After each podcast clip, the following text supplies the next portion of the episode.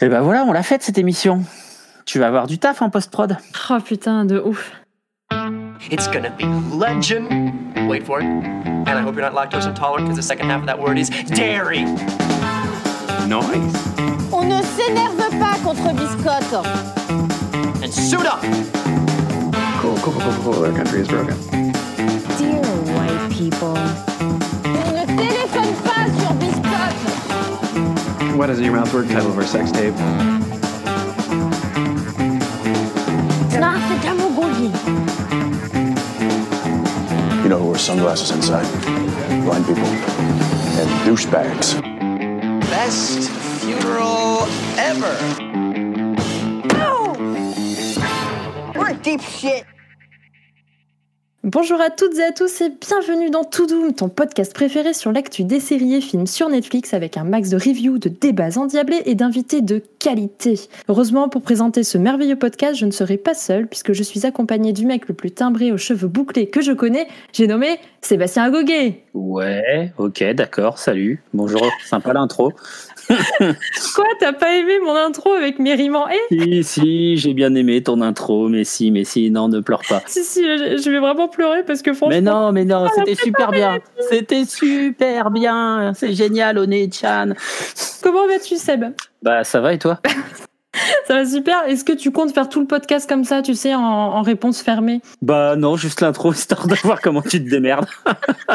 Il est horrible, il est horrible. Il sait que je stresse et tout et que je joue ma vie Exactement. en fait, tu vois. Bah, Et, euh, et il exactement. fait ça, quoi. Voilà. Non, mais c'est horrible. Bah voilà, tu remarqueras que l'invité ne t'aide pas non plus, tu vois, il est bien sagement, il attend, euh, voilà, on te laisse bien mariner. Heureusement, on a un invité qui attend son tour pour parler et il va avoir beaucoup de choses à dire. Il va nous interrompre souvent, je pense. J'ai nommé Guillaume d'Horizon, alias Asenka. Comment vas-tu? Bah ça va super, enchanté d'être euh, d'être là sur le podcast. Hein. C'est lié à Seb Kuhn des. Euh, hi, hi. Par contre, moi j'ai pas le droit à l'intro en rime. Du coup, c'est moi qui vais pleurer. Je suis hyper déçu. T'as vu, non mais franchement, c'est abusé. Hein. Désolée. J'ai fait un traitement de faveur pour mon co-animateur, mais après, si je fais des trucs pour tous les invités et tout, ils, ils vont être jaloux. Hein. En plus d'Horizon, c'est hyper facile de trouver des rimes. Bah j'avoue, franchement, euh, c'est pas foulé. Hein.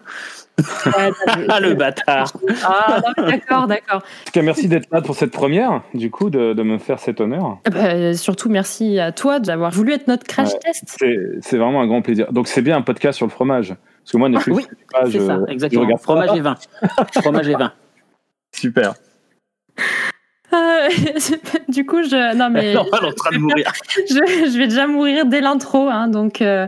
Et donc, Guillaume, est-ce que tu peux te présenter pour les gens qui ne te connaissent pas, s'il te plaît? Alors, tout simplement, parce que je me présente- si tu te vas de cette question, bah, je m'appelle euh, voilà, Guillaume d'Horizon. Entre autres, je suis scénariste, euh, principalement euh, de bande dessinée, de manga, pour Glénat, Les Humanoïdes Associés, Ubisoft. Également, euh, Rue de Sèvres, Pika, enfin voilà, pas mal d'éditeurs. Et accessoirement, euh, je fais aussi des vidéos pour la télé, pour J1, pour Game One, et par exemple aussi sous le, le pseudo Asenka euh, pour YouTube avec Benzai et Karate, ça s'appelle Hard Looters, et c'est sur le rétro gaming et la pop culture japonaise qui est ma grande passion. Mais en tant que scénariste, mon autre grande passion, c'est bien évidemment les séries et les films, donc ça tombe plutôt bien. Oui, c'est pour ça que tu es là ce soir, parce que tu as beaucoup de choses à dire. Oui, il paraît, on m'a dit. bah, du coup, si vous avez rien à ajouter, on va commencer sans plus attendre par les news, parce que c'est c'est tout chaud.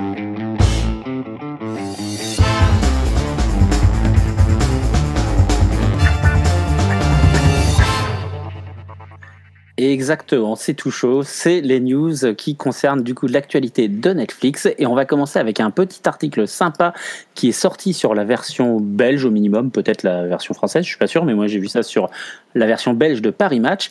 Est-ce que vous savez d'où vient le fameux To Doom de Netflix? Alors moi, je sais parce que j'ai préparé l'émission, mais est-ce que Guillaume Non, je ne sais pas. Eh ben, figure-toi qu'il s'agit du bruit que fait Frank Underwood, le héros de House of Cards, à la fin de la saison 2, lorsqu'il devient président.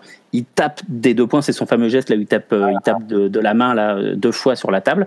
Et donc là, ça le fait avec un gros bruit, et c'est ce bruit-là qui est repris ensuite dans le générique euh, de, de Netflix à partir de 2018. Voilà. Ça a été designé par l'agence Imaginary Forces, Eh ben écoute, euh, je me coucherai moins bête ce soir. hein. C'est ouf. en fait. n'est-ce pas? Et toi, Célia, alors qu'est-ce que tu as à nous dire? Ah, euh, eh bien, il y a quelque chose qui divise là. hein. Il y a une bonne news. Netflix va ajouter une nouvelle fonctionnalité qui va nous permettre d'accélérer euh, notre visionnage ou de le ralentir. Alors, il y a deux teams. hein. Il y a la team cinéaste en mode non, il faut pas toucher à une œuvre hein. si elle a été faite comme ça. hein. C'est parce que l'auteur il a voulu que. Je me sens un peu attaqué personnellement là quand même parce que c'est mot pour mot ce que je t'ai dit quand on en a quand on a préparé l'émission un peu. C'est l'opinion publique. Je, je- je ne fais pas du tout de fixette. Et- mais par contre, à côté, on a euh, donc par exemple la- l'association euh, des, des malentendants, des malvoyants, qui trouve que cette fonctionnalité va beaucoup aider euh, justement ces personnes qui ont justement besoin. Vous savez, quand tu perds un sens, t'en as un autre qui est surdéveloppé, et donc des fois, euh, j'imagine que la vitesse normale est un peu trop lente pour euh, pour ces personnes. Donc du coup, Ouais, je pensais que c'était l'inverse en fait. Je pensais que c'était plutôt genre ils étaient contents de pouvoir ralentir parce que ceux qui ont des problèmes d'audition, voilà. Mais oui, bah après pour les gens qui, enfin, quand c'est pour une raison d'accessibilité, c'est cool. Je pense que les gens qui disent qu'il faut pas accélérer ou ralentir le visionnage du film, c'est pour les gens qui n'ont pas de besoin d'accessibilité en fait que, Ah les- oui. que ces gens réagissent là. Évidemment, enfin tu vois, je veux dire, personne n'est contre le braille pour les aveugles, tu vois, a priori. Après, euh, en fait, le fait que tu aies la fonctionnalité euh, ne dit pas que tu es obligé de t'en servir. C'est bien qu'elle soit là, finalement. Ceux qui ont envie d'utiliser, ils peuvent, et puis ceux qui n'en veulent pas. Enfin, il n'y a rien qui. C'est pas grave qu'elle y soit, c'est pas une honte aux œuvres cinématographiques que la fonctionnalité existe. En soi, tu peux aussi prendre ta télécommande sur le magnétoscope Bah oui. et faire avance rapide. Enfin, c'est idiot ce que je dis. Exactement. Le problème n'est pas la fonctionnalité, mais l'utilisation qu'on en fait. Sur un magnétoscope, je sais pas si les poditeurs euh, et les poditrices vont savoir ce que c'est. en quand fait. même, pas exagéré. Alors, sur un laserdisc, par exemple, J'en étais sûre qu'il allait nous parler du laserdisc une fois. hein. Alors heureusement qu'on est sur un site de streaming. mais rigole, mais des fonctions accélérées sur les laserdiscs beaucoup plus évoluées que sur les VHS. bien évidemment. Enfin whatever. Alors en tout cas, du coup, ils vont mettre la fonctionnalité sur du coup Android euh, et ça va arriver ensuite sur iOS et sur la version web. Donc euh, techniquement, même sur votre télé connectée, il n'y sera pas. Mais voilà, moi je suis, je suis de l'avis de me dire, bah ok, il y a l'option. euh, Enfin. pourquoi les rageux ragent alors qu'ils ne sont pas obligés de l'utiliser? Et si ça peut aider justement donc les malvoyants à avoir des dialogues avec un rythme plus élevé et à l'inverse pour les malentendants avec un rythme plus ralenti pour les aider à la compréhension, moi je trouve ça super bien. Ah bah oui, non mais c'est cool pour ces gens-là. Mais vraiment, enfin moi je sais que les gens que j'avais vus réagir sur l'arrivée de cette fonction, c'était pas tant du public que des réalisateurs. Et pour le coup, eux disaient mais non mais euh, c'est problématique parce que du coup effectivement ça va inciter les gens à ne pas regarder le film tel que moi je l'ai pensé. Donc c'est tu vois c'est pas tant les rageux euh, qui disent mais moi je veux pas que euh, je veux pas regarder mon fibre en accéléré parce qu'effectivement Oui. bah, si t'as pas envie de le regarder en accéléré bah tu l'actives pas. C'était plus dans ce sens-là. Mais après, de toute façon, maintenant, ça va arriver, ça va arriver. Ça sert plus à rien de rager, en fait. Hein.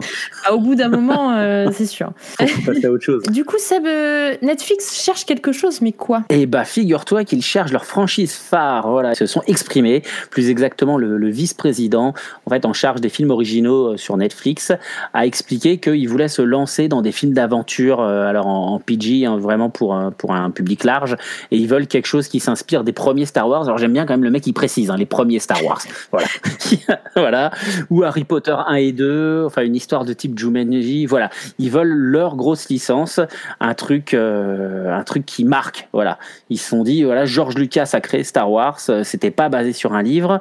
Euh, Il y a les Wachowski, pareil, avec Matrix, et ils veulent, pareil, faire un truc qui va s'imposer et qui va marquer les esprits et que les gens retiendront. Donc, euh, bon, bah, on peut leur souhaiter bonne chance, ça c'est toujours bien. Enfin, moi, j'aime bien quand il y a l'émergence d'une nouvelle IP parce que c'est cool, en fait. Voilà. Ah oui, totalement. Moi, je, je, salue leur ambition, en fait. Euh, ouais, je, je sais pas. En fait, ils ont déjà réussi, je trouve, à avoir des, bah, plutôt des séries iconiques que des films. Donc, je, je comprends que ce soit le, le next step, mais euh, est-ce que, vu l'utilisation Netflix, tu vois, est-ce que c'est quelque chose euh, de, possible Pour moi, avec, il y a bah, tout un tas de com et de trucs qui font pas forcément pour leurs films, tu vois, en général, euh, euh, qui sont faits pour les blockbusters. Je sais pas. En fait, le truc, c'est que faut savoir que Netflix, justement, comme tu le dis, ils ont pas mal de séries qui ont un succès vraiment énorme, évidemment. hein. On pense évidemment à Stranger Things, Casa des Papel et compagnie, et ils développent pas mal de, de merch autour maintenant. Voilà, ils commencent à s'intéresser justement sur le, le fait de dériver leur œuvre et de, euh, de développer l'univers, de l'étendre, que ce soit sur de la création ou sur d'autres choses. Et du coup, je pense que c'est pour ça qu'ils veulent, euh, ils veulent se trouver une grosse œuvre fondatrice parce que, euh, bah parce que oui, quand tu vois, enfin les, les exemples qui sont pris, ils sont pas pris au hasard quoi. C'est Star Wars, Harry Potter, c'est c'est des grosses machines à cash quand même. hein. Donc euh, voilà. Et toi, Guillaume, tu verrais quoi comme style justement de grosses franchises comme ça qu'ils arriveraient à sortir? De toute façon, si on regarde ce qui se fait, tu vois, l'adaptation de, de Fondation, bon, ils ont même fait The Witcher, etc. Il, y a, il devrait partir probablement d'une franchise de, la grande littérature, de quelque chose qui fonctionne déjà de base. Non non non, justement, ils veulent créer un truc original. C'est ça là le truc, c'est qu'ils veulent. Ah oui, mais je m'inquiète, c'est ce que je dis, ouais, il ferait mieux de partir Ah d'accord. Et déjà, quand ils adaptent The Witcher, c'est pas fou. Alors, si en plus ils doivent partir d'un truc original, non, je plaisante, ça sera mieux, je pense, s'ils partent. euh, En fait, c'est toujours la même chose. Euh, tu vas remarquer sur des séries quand ils vont embaucher des, des équipes euh, super solides et des gros réals. C'est pareil dans les films d'ailleurs. Hein, tu vois des trucs comme Okja, etc. Et bah, tu peux avoir des super résultats. Je pense que le risque qu'ils ont, mais c'est difficile de parler avant même de, savoir ce qu'ils vont faire, ça veut rien dire. Euh, il faudrait pas qu'ils tombent dans ce que malheureusement on en parlera plus tard, mais le un des problèmes de- du mo- parce qu'il le bon et le mauvais Netflix, hein, c'est pas la même.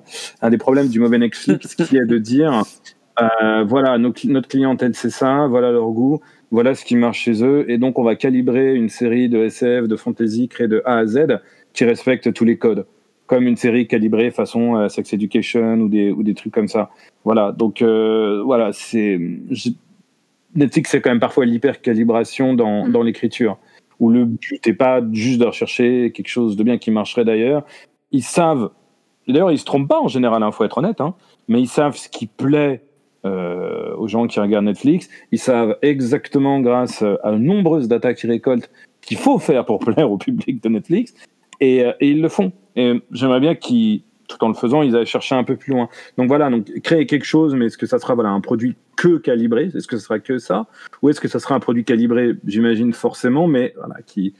En gros, est-ce que ce sera la dernière trilogie Star Wars ou la première Si vous voyez la différence? Ah bah oui, Ouais. la différence, on la voit bien. Que ce sera l'Empire contre-attaque ou le dernier des Jedi, quoi, tu vois. Ouais. Donc à partir de là, euh, c'est c'est un petit peu ça la question. Mais sur le principe, ils ont évidemment raison. C'est par exemple, c'est comme quand tu as des licences en manga ou que tu fais des figurines, tu as plus intérêt à un moment à aller chercher ta propre IP pour pouvoir derrière la, la contrôler et l'exploiter pleinement. C'est évidemment beaucoup plus rentable que de reverser des droits d'auteur aux ayants droit. C'est ça, c'est plus rentable et puis c'est plus pratique aussi. Hein. C'est le risque est plus grand, mais c'est effectivement plus pratique parce que. Tu prends The Witcher, par exemple, je rigolais un petit peu, mais tu prends exactement la même série, hein, et tu l'appelles pas The Witcher, mais euh, euh, The Watcher, j'en sais rien, un autre nom, enfin peu importe, Warrior, euh, ou alors comme les fameux noms de Netflix en The Warrior, euh, The Warrior with the blonde hair, The Blonde Warrior, peu importe, mais tu lui donnes un autre nom, si tu veux, qui arrive sans l'appui euh, préétabli du jeu vidéo The Witcher 3 ou des romans, mais surtout du jeu vidéo pour être honnête, la série elle fait pas du tout les mêmes scores. Elle marchera correctement C'est vrai. Fantasy marche bien globalement sur Netflix, mais elle fera pas du tout ses scores parce que la série n'est en soi pas bien. Elle est bien parce qu'elle est rattachée à une marque, que le héros, entre guillemets, et euh, certains codes hérités du jeu sauvent la série. Mais, mais d'un point de vue technique, ce n'est pas là. Donc, c'est là où ils doivent tomber. Faut pas qu'ils fassent The Witcher. Faut plus qu'ils fassent, je sais pas, la, la saison 1 de Daredevil ou euh, euh, voilà, Ouais, la saison 1 de Daredevil, elle était cool. C'est plutôt, vrai. plutôt des trucs de cette qualité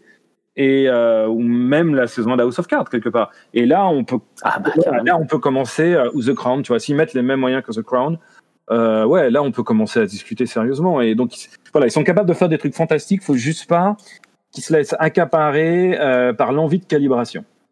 Ça, ce que je veux dire ne veut absolument rien dire, mais Oui, mais je, je pense qu'on a compris, ouais. Ouais, non, non, je suis tout à fait d'accord aussi, ouais. Mm. Ouais, je suis, je, je vois, c'est assez, c'est assez limpide en fait, contrairement à ce que tu crois. Et du coup, puisqu'on parlait justement de dérivés, euh, je crois que tu as un produit dérivé dont tu voulais nous parler, euh, Célia. Tout à fait. euh, Les lancements sont tellement naturels. spéciaux. il y a le produit dérivé. Je répète, le produit dérivé. Le produit dérivé de points. Alors en plus, on en a deux. Hein. euh, Ce sera toi qui. Mais je sais, je sais. Ouais, ouais, c'est moi qui finis. ouais. Le premier concerne, enfin les deux, hein, concernent euh, la Casa des Papel. Ils ont organisé à la Monnaie de Paris à partir du 15 octobre des faux braquages qui vont s'appeler donc la Casa des Papel Experience. Wouhou Mais ça, c'est hyper stylé comme truc, quoi. Ah bah, en fait, tu sais, c'est, c'est dans la veine des escape games, etc. euh, euh, en grandeur nature, comme il y avait eu Assassin's Creed. euh, du La, coup, la saison 5 de la Casa des Papel, en fait, tu fais tu, un truc hyper méta. C'est un braquage qui se déroule pendant l'organisation d'un faux braquage à la Monnaie de Paris. Mais un vrai braquage qui profite des gens qui disent que c'est un faux braquage. C'est stylé. Ouais, c'est l'inception du, du braquage, du coup. En fait, la Casa des Papel Experience, euh, c'est un gros truc qu'ils ont lancé en vérité. C'est-à-dire qu'il y a du coup celle à Paris, mais il y en a, il y en a à plusieurs endroits en fait. Ça, ça tourne en fait dans le monde. Tout à fait, la chance d'avoir une édition parisienne. Enfin, euh, donc la billetterie euh, est ouverte du coup depuis le 18 août, mais vu qu'il y avait une liste d'attente, vous pouvez quand même aller voir sur la casa des papelexperience.com, mais j'ai un doute sur euh, euh, les disponibilités des billets. hein. donc et le tarif est fixé entre 32 et 41 euros. Et c'est des sessions de 30 euh, participants, mais je, je ne sais plus combien il y en a au total. Ah là là là là là là. Et ben puisque c'est ça, moi je vais enchaîner sur mon truc Casa des Papel. C'est pas grave, voilà. Parce que figure-toi que chez Undies, ils ont une collection la Casa des Papel. Et ouais. Voilà. Donc, euh, bah voilà, un des Undies, si vous ne connaissez pas, c'est une marque de sous-vêtements qui s'est fait connaître pour le coup, en particulier dans la euh, communauté des fans euh, de pop culture, parce qu'ils ont très régulièrement des collections limitées Harry Potter justement ou Pokémon ou euh, voilà euh, plein de plein de marques comme ça très populaires euh, auprès auprès des geeks hein, voilà des geeks et des nerds dans tout genre. Et du coup là c'est la Casa des Papel donc avec des petites culottes avec écrit Rio Love Tokyo ou euh, un t-shirt Bella Ciao euh, voilà des trucs comme ça euh, très sympa. Et en plus l'avantage c'est que Undies ça reste des tarifs plutôt abordables. Et de ce que j'en ai entendu dire parce que je n'en porte pas il paraît que c'est plutôt confortable Oui, oui, oui. Alors bah, je, je porte présentement justement euh, une des collabs avec Pokémon. Eh ben voilà. Alors, je préfère prendre les pyjamas ou autres euh, accessoires comme ça que les, les lingeries, en fait, euh, qui sont pas. Finalement, tu vois, c'est une super discussion hein, entre, entre une meuf et deux mecs, C'est super, on va, on- je pense qu'on va faire des vues avec ça. Enfin, pas des vues, des. on a compris. Non, les, non, après, moi, je suis pas super fan euh, de la lingerie en elle-même, mais euh, bah, après, ça dépend de, de chaque modèle, euh, évidemment. Évidemment. Et du coup, tu as quelque chose à nous dire sur les téléconnectés, il me semble. Et oui, alors il y a des petits boutons qui sont apparus discrètement euh, chez quelques utilisateurs, bah, a priori américains, hein, euh, nous rapporte The Verge. Il y aurait un petit premier bouton euh, Shuffle Play, donc de lecture aléatoire qui s'afficherait en fait, vous savez, sur votre menu où il y a euh, toute votre famille et tous ceux qui squattent là, votre euh, abonnement Netflix. Mhm. Euh, et en fait, quand vous cliquez dessus, bah, Netflix vous propose complètement aléatoirement film, une série. Des fois, ça peut être même euh, un épisode euh, d'une série euh, sans forcément que ce soit le premier. Bah oui, non, mais c'est horrible. C'est vraiment pour les gens qui n'ont aucune idée de quoi lancer. Et c'est. triste hein, quand même hein, d'en arriver à ce point. euh, enfin bon. Bah, il faut écouter tout Doom. Encore une fois, là, l'application existe, on n'est pas obligé de s'en servir. C'est On a vrai. le droit d'exister. C'est vrai, tu as raison, Guigui. Mais après, euh, oui, c'est vrai que ça fait très, euh, tu sais, assistana, quoi. Tu vois, genre, t'es trop débile pour aller lire les synopsis et tout. Ça, ça, parce que faut reconnaître que tu vois, les synopsis ils sont souvent pas brillants non plus. Oh la vache. Le mec qui écrit les synopsis chez Netflix, sérieusement, il y a un problème. Petit résumé sur les, sur les trucs, vous êtes d'accord? Non, non, je suis d'accord. Ah oui. Parfois, ils sont. Ou alors, tu sais, les rubriques, quand ils te mettent, vous avez aimé ça, genre, si vous avez aimé la comédie, euh, et puis dedans, t'as Platoon, quoi, tu vois. Genre, tu te dis, c'est super chelou, quoi. Euh, non, non, mais c'est parce que c'est l'algorithme. Faut pas. Mais ce que je veux dire, en fait, je pense que c'est tout simplement. Ça repose pas sur. Les gens sont pas du tout idiots. C'est plus, ça repose sur la, bah non. la fainéantise absolue. On en aime. C'est-à-dire que, au-delà, on, on te demande même plus de choisir, on te demande même plus de scroller, en fait. T'as juste à shuffle, donc t'as même plus besoin de scroller. Voilà, c'est tout. Après, euh, encore une fois, hein, euh, ça n'enlève rien à la qualité de, de l'app, du coup, qui est quand même assez incroyable. Ah, L'app est vraiment bien faite. hein. Pour avoir comparé avec d'autres services euh, comme ça, franchement, il y a du taf pour rattraper. hein. Clairement, clairement. L'app, elle est, euh, elle a des années-lumière euh, face aux autres. hein. Que ce soit Amazon, que ce soit machin. euh, Franchement, c'est assez euh, catastrophique le reste. Et oui, donc du coup, Seb, après, tu devais nous parler de foot. Exactement, je voulais rester sur les télés et parler de foot, puisque il y a un super abonnement qui est disponible depuis le 17 août. Un abonnement qui regroupe Netflix et Téléfoot. Pouah, Attention. hein. po- po- po- Mais est-ce qu'il y a Captain Sobassa dedans Non, mais Captain Tsubasa, tu l'as sur ADN. Ah, bah Je voilà. sais pas si on a le droit de parler d'un autre service de SVOD euh, quand on, dans ce podcast. Comment on fait, chef? On a le droit? Oui, allez, on n'est pas à la télé, hein, on n'est pas obligé de mentionner. euh. Pardon, c'est téléfoot. téléfoot. Donc, il y a effectivement, depuis le 17 août, un abonnement 29,90€ par mois. Tu as Netflix et Téléfoot, qui est donc euh, Téléfoot, le nouveau diffuseur majeur de la Ligue 1 et de la Ligue 2. C'est Canal qui va être content. Ouais, bah c'est ça, exactement. C'est, je pense que ça leur fait très très très plaisir. Après, euh, bah, c'est vrai que si t'aimes passer du temps devant la télé, pour moins de 30 balles, t'as balles de séries, de films et de foot. Je pense que t'es pas mal, quoi, tu vois. Il faut juste un abonnement Cronenbourg en plus à côté et puis tu bouges plus de ton canapé en fait. Enfin, un Cronenbourg ou autre chose. Je bois pas de bière en fait, c'est pour ça. hein. Donc euh, la, la bière que tu veux. Bah, Est-ce que c'est un produit qui vous intéresserait? Parce que je sais pas si vous suivez le foot ou pas. Ben non, moi je suis pas le foot, donc euh, du coup euh, non. En fait, je pense que si on suivait le foot, on regarderait le match de Ligue des Champions de ce soir. Ah. Et le fait qu'on soit en train de faire ce podcast signifie quand même qu'on ne suit pas vraiment le foot. Oui, parce que c'est un gros match en plus, effectivement. Je suis le seul invité que vous pouvez avoir ce soir, en fait. J'ai été choisi par défaut. Ben non, tu vois, parce qu'on s'en fout tellement de la Ligue des Champions qu'on savait même pas qu'on enregistrait le soir du match et que donc du coup, effectivement, si on avait demandé d'autres invités, ils nous auraient dit non.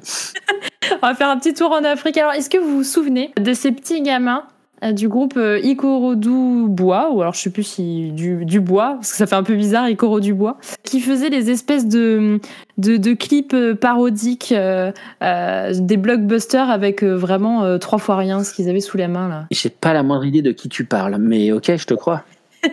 On est trop vieux pour ça, tu sais. Pardon, c'est sur YouTube, excusez-moi. Non, ben voilà, t'as un petit groupe de Nigériens en fait qui euh, euh, vraiment avec euh, avec trois fois rien ce qu'ils ont sous la main, ils font en fait des parodies de blockbusters, etc. Ils font style, il y a des explosions et machin et tout, donc ils ont déjà fait le buzz un, un paquet de fois. Ah, mais si, je crois que je vois ce que c'est, si, si. Mais quand t'as dit des petits outils, je pense que c'est pas des gamins en fait, c'est des adultes. Bah, ils ont pas, ils ont pas 40 ans quoi. Tu vois, enfin c'est. Non, des- bah d'accord, mais on n'est pas adulte à 40 ans, quoi. On est adulte plus tôt, tu sais. Tu sais que t'es adulte. Ah oui, ah d'accord, merci de. merci. Bah ouais, en fait, ouais. La bonne nouvelle, c'est qu'en fait Netflix leur a envoyé une tonne de matos, mais genre beaucoup, beaucoup, beaucoup, pour les aider à réaliser leur future parodie. Ça, c'est stylé. Ils ont même. Non, mais voilà, tu vois, il y a un mec, il a, il a un iMac. Là, ils sortent euh, des projos euh, tu sais, à 5000 boules, euh, des, des micros de malade. C'est sympa, mais est-ce qu'ils leur ont aussi envoyé de l'argent, quitte à prendre. euh, non? Parce que du coup, ils vont produire pour Netflix, c'est pas ça le endgame? Bah, L'histoire ne nous le dit pas, mais euh, c'est peut-être. Je pense que le endgame, c'est euh, c'est de upper leur matos pour qu'ils produisent des trucs. Ah voilà, t'imagines, t'es Netflix, tu te dis, il devient meilleur de plus en plus, et puis et tant mieux pour eux d'ailleurs, ça serait génial. C'est ça, voilà, exactement. Peut-être qu'un jour, ils vont présenter un truc pour Netflix, grave. Bah, quelque chose. Ouais, un, un truc vrai, parce qu'à chaque fois, bah, c'est des parodies, donc forcément, euh, c'est pas diffusable. Mais euh, eh ben, c'est peut-être là la nouvelle franchise, en fait. Et peut-être au Nigeria. Bah, franchement, ça serait fat. Ce serait tout le bonheur que je leur souhaite. Bah, grave. Et en parlant de franchise, justement, on a aussi une autre news pour euh, The Umbrella Academy. Qu'est-ce qui va se passer? Ah ouais, je vois pas de quoi tu parles. Le relou. Non, effectivement, euh, The Umbrella Academy, il y a un jeu de société qui est euh, en campagne sur Kickstarter. Donc une petite campagne euh, qui avait un objectif assez honnête hein, de 30 000 dollars et qui, à l'heure où on enregistre cette émission, a déjà levé 271 663 dollars américains. Ah ouais. Rien que ça. Ah ouais, Ah ouais. Ça fait pas mal de pognon. Et autant te dire que c'est exactement comme euh, ce que tu disais au sujet de euh, la série The Witcher, quand tu disais s'ils avaient fait la même série, euh, nos licences, ça aurait pas eu les mêmes audiences. Bah, clairement, The Umbrella Academy, le comics, si. Enfin, Non, ça n'a rien à voir avec The Witcher. non, La plupart des qui regardent cette série savent même pas que c'est un. C'est là où je veux en venir, justement. C'était là le, le parallèle que je voulais faire, c'est que cette campagne n'aurait pas eu le même succès si ça s'était basé uniquement sur les femmes du comics. Clairement, là, ils ont bénéficié à balle de l'aura que leur a amené la série, justement, sur Netflix, qui est hyper bien, dont la saison 2 vient de sortir et que j'ai évidemment maté pour vous en parler tout à l'heure dans l'émission. C'est incroyable. On dirait que c'est préparé. Mais grave, on a tout écrit et tout. On est vraiment. Eh ouais. Mais parce qu'on est à fond comme des voitures. voiture. Oh mais non T'avais même pas fini. Moi, je voulais que tu finisses d'expliquer ce qu'il y avait dans ce jeu avant que tu fasses mon lancement et t'as fait un super lancement. Ah bon? C'est trop bête, c'est trop dommage. Qu'est-ce que tu veux que je raconte de plus? C'est un jeu de société, quoi. Je veux dire, il y a des plateaux, il y a des visuels, il y a des cartes. euh, Enfin, si, si les gens veulent savoir ce qu'il y a sur le jeu, eh ben, ils vont sur Kickstarter.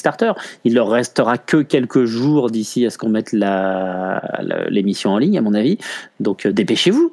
Mais du coup, euh, bah, il y a plein de stretch goals qui ont été atteints, en fait, avec des nouveaux vilains. Parce que grosso modo, c'est du coup les héros, voilà, l'Umbrella Academy, qui combat euh, des méchants. Voilà, des méchants du comics. Parce que oui, alors précisons-le bien, hein, le jeu de société n'est pas basé sur la série Netflix. Mm. Le jeu de société est basé visuellement sur le comics. Hmm, c'est un bon page turner, quoi. Le comics? Personne, non, personne suit la blague. Tant pis. Merde, désolé. Complètement tombé à l'eau. Ah là, j'ai pas suivi, ouais, je suis désolé. Un Hélène Page Turner. Hélène Page Turner, mais oui, bien sûr. Faut rajouter le rire du Joker sur cette blague. Ah mais voilà, mais il était bien mon lancement de tout à l'heure avec les voitures, c'est malin. Et oui, vroom vroom, poète poète, euh, l'arrivée de Bah, bravo, tiens. 16 août. Mais si, j'ai toujours voulu faire euh, une intro comme ça. Euh, le- Donc, il y a déjà tous les Fast and Furious hein, sur Netflix, mais le 8 va enfin arriver, donc le 16 août, hein, euh, qui est passé. Mais aussi notre vroom vroom poète poète français. j'ai nommé donc la saga Taxi le 1er septembre, qui va arriver en, en totalité sur. En totalité, est-ce qu'il y aura le remake américain du coup? Non, Ah non, là. bah, de, des trucs français, quoi. Ah, la déception quoi.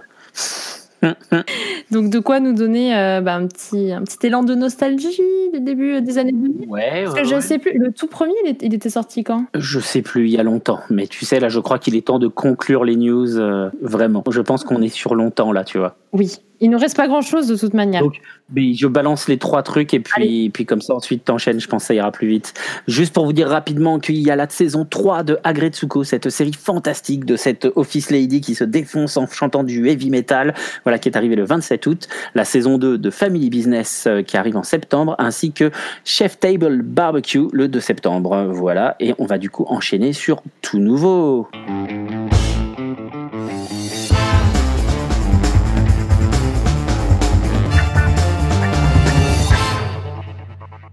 Alors, tout nouveau, qu'est-ce que c'est? On va vous parler justement des nouvelles saisons, des nouvelles séries ou d'un nouveau film qui vient tout juste de sortir sur Netflix. Et je vais commencer tout de suite avec Teenage Bounty Hunters. Et donc, qu'est-ce qui m'a attiré C'est Teenage, parce que vous allez vite le savoir que je suis fan de toutes les euh, Teenage séries, etc. hein, c'est. Horrible, je m'accable moi-même. Mais en final, j'ai eu une super bonne euh, surprise avec cette série. Genre, c'est vraiment bien? Ah oui, non mais ah bah attends, je t'ai pas expliqué passait dedans. c'est pas parce qu'il y a Hunters que forcément euh, il y, a, il y a un problème. Hein. Ce sont des adolescents qui sont des chasseurs de primes. Oh, punaise, il est trop fort. C'est genre, en fait, ils se sont dit, ah, à une époque, ils ont eu Véronica Mars, donc on va faire la même chose. C'est un peu ça quand même, non Je l'ai pas vu du tout. Hein, je... je veux juste être curieux de savoir si c'est ça. Bah, en fait, on suit deux jumelles euh, lycéennes qui, tout d'un coup, par un malentendu, elles se retrouvent justement à être euh, chasseuses de primes pour un, pour un vrai chasseur de primes D'accord. et, euh, et qui déguisent ça comme leur, bah, leur job étudiant euh, où elles font des yaourts. Donc c'est comme Véronica Mars, Netflix. Et d'ailleurs, tu remarqueras que Outer Bank, c'est- en fait, c'est un peu comme Dawson, euh, sauf que c'est un des adolescents un peu plus moderne, un peu plus musclé, mais ça se passe à peu près au même endroit. Franchement, il y a souvent ça quand même. On pourrait, on pourrait prendre série par série. euh, ils sont malins, ils sont très malins. Et donc c'est bien, Teenage Booty Hunter. Non, mais la, la recette fonctionne. Non, parce qu'en fait, alors la différence, alors je, je crois à la différence dans Teenage Booty Hunters. Donc ces deux jumelles-là, en fait, elles sont protestantes, elles vont dans une école protestante, elles sont hyper croyantes et tout ça, tu vois. Et genre, euh, c'est vraiment, euh, on en parle tout le temps, tu autant des fois il y a certaines séries Netflix, euh, bon bah tu vois, euh, tu les vois aller à la messe le dimanche, enfin voilà. Mais là, c'est vraiment le centre de la série en fait. Et donc voilà, il y a toute cette cette ambiguïté euh, entre leur vie d'à côté et le- bah, leur vie officielle. En fait, moi, ce que j'ai kiffé. Déjà, le lien qu'elles ont entre les deux, donc c'est des jumelles, et ils ont super bien retranscrit ça euh, euh, en termes de réalisation, c'est-à-dire qu'il y a plusieurs fois où elles vont se parler. Donc du coup, elles vont avoir euh, des, des gros zooms sur leur, sur leur tronche, tu sais, en mode fish eye. Et, euh, et elles vont se parler toutes les deux, genre hyper vite. Et comme si, bah, tu sais, le temps s'était arrêté, et en fait, comme si c'était de la télépathie. Et j'ai trouvé ça super bien retranscrit. Je sais pas si euh, on a déjà vu ça euh, euh, de cette manière-là euh, dans une série ou dans des films. Arrêtez-moi, mais je j'ai pas le souvenir. Mais ça, j'ai trouvé ça super intéressant. Et non, mais c'est des gags euh, tout le temps. Enfin, ça va être vraiment plus une comédie qu'une série dramatique, quoi. D'accord, c'est plutôt une comédie, ok. Je me demandais est-ce que Ouais. c'était. Ok. Mais après, en fait, il y a plein de sujets à tous les niveaux. En fait, il y a énormément d'histoires qui s'entremêlent, etc. Donc, il y en a un peu pour tout le monde aussi. Parce qu'il y a euh, bah, les problèmes, de- on va dire, des adultes, euh, bah, ceux des gamins. euh, et on suit beaucoup de personnages avec pas mal d'histoires. Et en fait, ils l'ont fait en 10 épisodes. Et je pense que là, c'était. Tu sais, souvent, on se dit, oh là là, bah là, euh, ça a trop traîné en longueur. Là, euh, bah, c'était beaucoup trop court, etc. Euh, là, je pense qu'on est vraiment sur un. Donc, j'ai pas fini puisqu'il me reste un épisode et demi. Mais euh, on est sur pile le bon rythme qu'il fallait pour, euh, pour cette série. Forcément, je vais plus la recommander à ceux qui ont kiffé bah, tous les Sex Education, etc. Mais elle, elle s'ouvre un peu plus, on va dire, que les, bah, la série genre Sex Education où tu as euh, allez, euh, une histoire d'adulte dans un coin, mais tu sais, pour faire style qu'il n'y a pas que les gamins qui comptent. Là, c'est hyper bien équilibré en termes de, de scénario et de, de création de personnages. Tu donnes envie, alors euh, faudra qu'on regarde ça. Ouais. Ah bah si, si tu donnes envie, euh, c'est... Ah, mais j'adore les, les comédies romantiques, comédies étudiantes, c'est mon truc, hein, on dirait pas, mais c'est juste que c'est mieux qu'on fasse son bien, mais euh, du coup, je vais- on va tester, quoi. Il faut, il faut être curieux, il faut essayer, au moins le pilote, on va dire. oui, c'est ça. Ouais, le premier épisode pose bien les bases, donc... euh, Je j'essaierai de mater à l'occasion pour me faire une opinion. Très bien. En tout cas, j'ai pas vu la toute fin, mais je crois qu'il y aura une saison 2. hein. Elle est sortie il y a 5 jours, mais elle a pris énormément d'ampleur hyper rapidement. Et puis, vu comment elle est faite, ça ne me surprendrait pas, mais elle va tout aussi vite qu'une autre série dont je voulais vous parler qui s'appelle How to Sell Drugs Online Fast. Alors, je crois que c'est la première série euh, allemande que je regarde sur euh, Netflix ou même que je regarde tout court. Il n'y avait pas d'Eric à l'époque? Alors, euh, pas en VO en tout cas, tu vois, les, les malencontreux épisodes que j'ai pu apercevoir. Par contre, tu regardes pas Dark sur Netflix, dans question beaucoup plus intelligente. C'est vrai. Parce que du coup, pour une série allemande, autant regarder Dark. Je n'ai pas. Non, on en a parlé et je n'ai pas encore vu Dark. J'ai maté que la saison 1, je suis un peu en retard, mais effectivement, c'est une très bonne série. Voilà. Et en série allemande, bien aussi sur euh, Netflix, même si on va, on n'est pas censé en parler dans cette émission.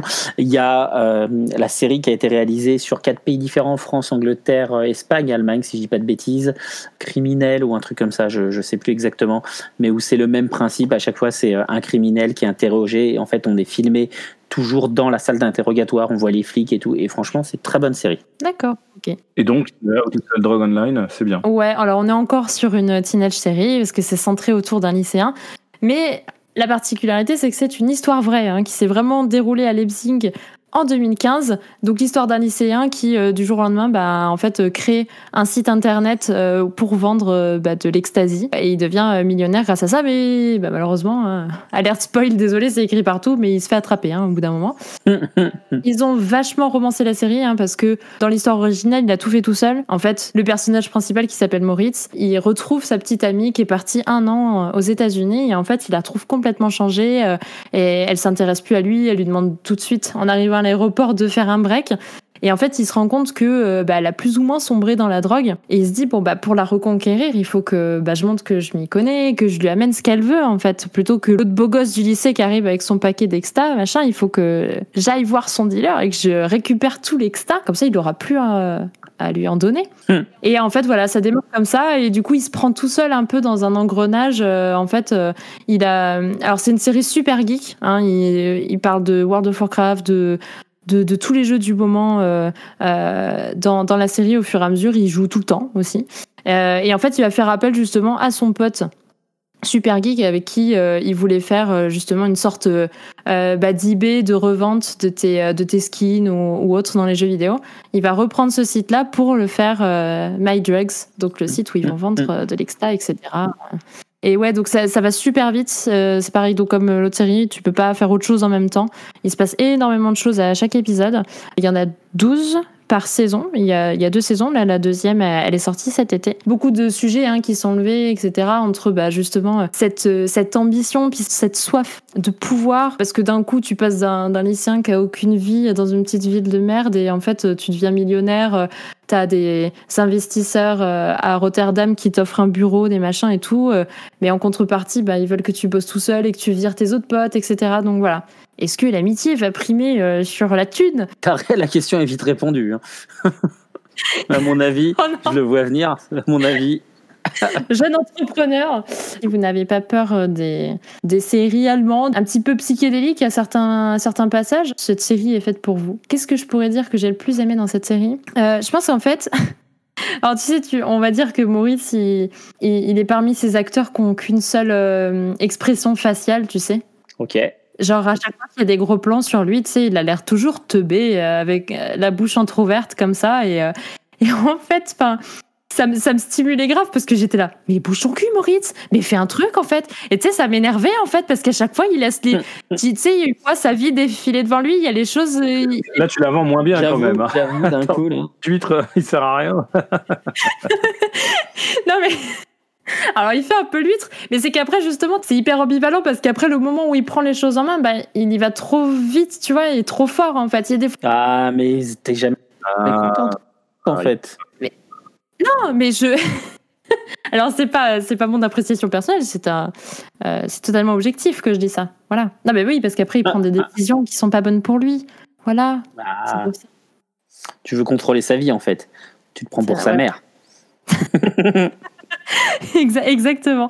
Voilà, j'ai trouvé cette série euh, vraiment sympa. Et je vais arrêter de m'emberlificoter, hein, du coup, parce que je n'ai plus rien à dire en fait sur cette série. Donc je te laisse parler, toi, d'un animé. Laisse-moi parler du coup de Seven Deadly Sins, saison 3. Donc Seven Deadly Sins qui est un animé adapté du manga éponyme de Nakaba Suzuki, édité chez Pika. Voilà. Et donc il y a la saison 3, saison 4, ça dépend comment vous comptez, qui vient d'arriver sur Netflix. Pourquoi ça dépend comment vous comptez? Parce que Netflix a foutu quelques épisodes euh, supplémentaires euh, il y a deux ans. Ils les ont foutus en les appelant saison 2, alors que c'est absolument pas la saison 2. Donc voilà. Donc là, c'est la saison 3 en vérité qui arrive et où on rentre dans le gros de la baston contre les dix commandements qui sont les dix démons les plus puissants du monde. Donc c'est un animé en fait de, euh, c'est un shonen d'aventure, hein, donc c'est un manga euh, de, baston, voilà, dans un univers fantasy. Mais ce qui est assez sympa, c'est que contrairement aux classiques de ce genre où le héros est un peu faible au début et puis il s'entraîne pour devenir fort et machin, euh, et où il rencontre des gens qu'il connaît pas pour, faire, pour fonder son groupe, bah là, le héros, il est balèze dès le début. Et puis plus ça va, plus il est balèze. Et il a déjà son groupe de fondé. Donc en fait, juste il les retrouve. Et puis ensuite, euh, parce qu'ils sont un peu dispersés aux quatre coins du monde. Mais du coup, c'est assez intelligent. Ça renouvelle les codes du genre. Puis euh, honnêtement, l'action est vraiment cool. Après cette saison 3, elle est un peu en deçà en termes de réal. Euh, les scènes d'action sont un peu momolles, honnêtement. Dans la saison 2, euh, c'était carrément mieux. La saison 1, j'en parle pas, elle était carrément, euh, carrément folle. Ah, la, voilà. la saison 4 arrive en 2021. J'espère que ce sera mieux. C'est un poil décevant parce que c'est une série que j'apprécie vraiment énormément, Seven Deadly Sins, parce que c'est cool. Ça me fait beaucoup penser à Dragon Quest, la quête de Dai, aussi connu sous le nom de Fly, une version justement d'un d'un mec qui aurait lu ça quand il était ado et qui s'est dit bah moi je vais écrire ma version. Et c'est super cool. Et pour le coup, bah ouais, je trouve que cette saison 3 de l'animé, elle, fait pas justice au truc, voilà. Même si elle est pas fondamentalement mauvaise, quoi, mais elle manque un peu de, de punch. Et c'est dommage. On est à combien de tomes du coup en... En manga, oh, manga, on est à 37, 38, un truc comme ça, ça se finit bientôt. Enfin, ça va faire une, ça fait moins de 50 tomes, ce qui est beaucoup, hein, effectivement. Mais, euh, mais bon, pour rappel, One Piece, on est au 94, par exemple. En tout cas, ils ont prévu de la terminer la série. Enfin, Ah, mais elle est série, ça y est, le manga, il est terminé au Japon. Je te dis, ça fait moins de 50 tomes. C'est juste, j'ai plus en tête euh, si c'est 42, 46, mais il y a, voilà. Il nous en reste quelques-uns à publier en France en fait. C'est ça, exactement. Et du coup, la saison 4 alors de l'animé, ce sera la dernière ou euh, techniquement il y en aura encore d'autres? Je pense que ce sera la dernière. euh, ça va dépendre aussi du nombre d'épisodes. euh, si c'est une, si une 23, 26, euh, oui, ce sera, ce, sera la fin, quoi. Après, s'ils font 13 épisodes, non, il y en aura une 5. Donc, mais ça, après, c'est des questions en fait de, budget de production, voilà. Donc ça, malheureusement, je ne sais pas dire. Ils rajoutent pas d'hors série pour prolonger euh, les épisodes, Alors, etc. euh. Ben, pareil, ça c'est des questions de production. C'est que potentiellement, peut-être que s'ils n'ont pas le budget pour faire euh, assez d'épisodes, et ben peut-être qu'ils feront, je sais pas, une série de 26 alors qu'il en aurait fallu euh, peut-être 52. Et puis derrière, pour vraiment conclure, ils vont faire quatre épisodes hors série. C'est possible, mais mais comme c'est des décisions de, de production et que je fais pas partie du comité de production, je, je ne sais pas dire. Oh, franchement, t'aurais pu te bouger, quoi. On aurait pu Je avoir des. sais, je sais. Ben oui, mais en fait, je voulais, mais c'est à Tokyo, tu vois. Et puis avec le lockdown, du coup, je peux pas, en fait. C'est pour ça. Ça va. Sinon, évidemment, je, je saurais. et donc, du coup, toi, tu voulais nous parler de Good Girls, je crois. Ouais, alors bon, là on sort des teenagers hein, parce qu'en fait c'est une histoire de trois mères de famille qui, bah, en fait, elles sont en manque de thunes, hein, même si elles sont dans leur super belle baraque américaine, etc. Tu te dis, ah, elles ont tout, machin et tout, mais non. euh, bah, par exemple, t'en as une qui doit trouver un rein pour sa fille, Ah oui, d'accord, c'est la. Chacune ont des raisons. Bah ouais, c'est, la Hesse, il faut avoir de la thune. Et un jour, elles se disent à moitié en rigolant, mais en fait, si on braquait euh, bah, le supermarché où je travaille. Ah putain, j'ai vu, j'ai vu la bande-annonce. Ça a l'air trop bien comme truc. Ah, ah bah c'est chouette, ça fait plaisir que d'entendre cet engouement. Euh, oui, parce qu'elle est passée sur, euh, sur M6 pendant le confinement. Ah non, non, j'ai vu la bande-annonce, ça s'est affiché sur mon Netflix, tu sais, quand ils me proposent des trucs. J'allume jamais la télé, meuf. Ah oui, c'est vrai. Eh, je suis pas si vieux quand même. Et, euh, et en fait, euh, donc elles vont commencer comme ça à braquer un supermarché, puis bah, à chaque fois elles vont se dire, euh, bah en fait, qu'est-ce qu'on pourrait faire ensuite? Parce qu'il y a toujours, hein, l'argent ça va et ça vient, et il y a toujours une raison pour en avoir plus, tu vois? Eh ouais. Et sauf que bah, progressivement, euh, elles se font brigader dans des histoires pas très nettes. hein. Malheureusement, c'est le genre de série où tu peux pas raconter les saisons pré- enfin, suivantes qu'est-ce qui Ouais, ouais, ouais. parce que bah, tout est très très bien imbriqué. Après, tu dis, elle se fait em- embringuer dans des trucs pas très très nets. Ouais. Euh, de base, braquer le supermarché où tu bosses, c'est- déjà pas très très net hein, quand même. Faut remettre les choses en- dans le contexte quand même. hein. Elles, elles allaient dans des gros Costco euh, pour acheter des gros électroménagers, puis après elles, euh, elles allaient dans un autre en fait pour euh, re- récupérer la thune, et en fait elles blanchissaient l'argent comme ça, tu vois. Oh les malines. Sauf qu'après, bah, tu blanchis l'argent, tu te dis bah, je peux en avoir plus, donc est-ce que je fais mon argent moi-même et, et voilà. Ah. Ah là là là là là là. Et donc ça sent souvent le roussi et justement cette euh, on pensait qu'elles allaient être libérées euh, à cette saison 3 et ben non, le méchant revient euh, bah parce qu'évidemment il y a un méchant. Le méchant revient. Et ouais. Ouais, j'hésite à la commencer, donc tu- du coup, tu me dis c'est c'est pas mal. Ça. non, mais j'ai trouvé que le pitch avait l'air bien, mais j'avais, je sais pas, j'avais un peu. mais Tu me dis ouais, ça vaut le coup, c'est cool quoi. Ah mais écoute, euh, je vais te faire confiance et, et je vais essayer. Oh là là. Mais C'est vrai que ça, c'est vrai que ça a l'air. Non, mais c'est vrai que ça a l'air très bien. Non, je, Franchement, j'hésitais, mais euh, c'est vrai que euh, c'est tentant. Voilà. Non mais au niveau des, du scénario justement ce qui peut t'intéresser c'est qu'il y a pas mal de twists auxquels tu t'attends pas et là j'ai réussi à me faire surprendre plus d'une fois et franchement Ah bah ça. ça, ça, ça tient vraiment en haleine, tu vois. Et, euh, et quand en fait, à chaque fois que tu te dis, ah, bah c'est bon, elles vont s'en sortir et tout, tu vois. Et ben non, il y a tout de suite, juste après, un autre truc qui va pas. Quand je dis un truc qui va pas, hein, je pourrais vraiment dire qu'ils sont dans la grosse merde. Que, donc non, voilà, regardez cette série qui n'est pas un Netflix original, à la base, c'est une, une série de la NBC. Donc du coup, on est toujours un peu en retard hein, quand, au niveau de l'arrivée sur Netflix. Hein, euh, mais franchement, là, pour la dernière saison, on a dû la voir euh, quatre mois après la diffusion télé. Donc voilà, non, franchement, ça vaut le coup. Toujours en production. Il y a une saison 4 euh, qui arrivera l'année prochaine, normalement. Avec le Covid, etc., on ne sait pas trop, hein, mais elle est prévue pour 2021. Et j'ai hâte. Euh, bon, toi aussi, t'as une super série à twist alors? Ah bah oui, complètement, parce que du coup, ce qui était très bien euh, là sur cette fin d'été, enfin non, sur ce milieu de l'été, hein, pardon, c'est que c'était la saison 2 de The Umbrella Academy, dont on a parlé du jeu de société tout à l'heure, qui est une série que moi j'affectionne tout particulièrement. J'ai pas du tout lu le comics, hein, donc vraiment j'ai découvert cette série sur Netflix.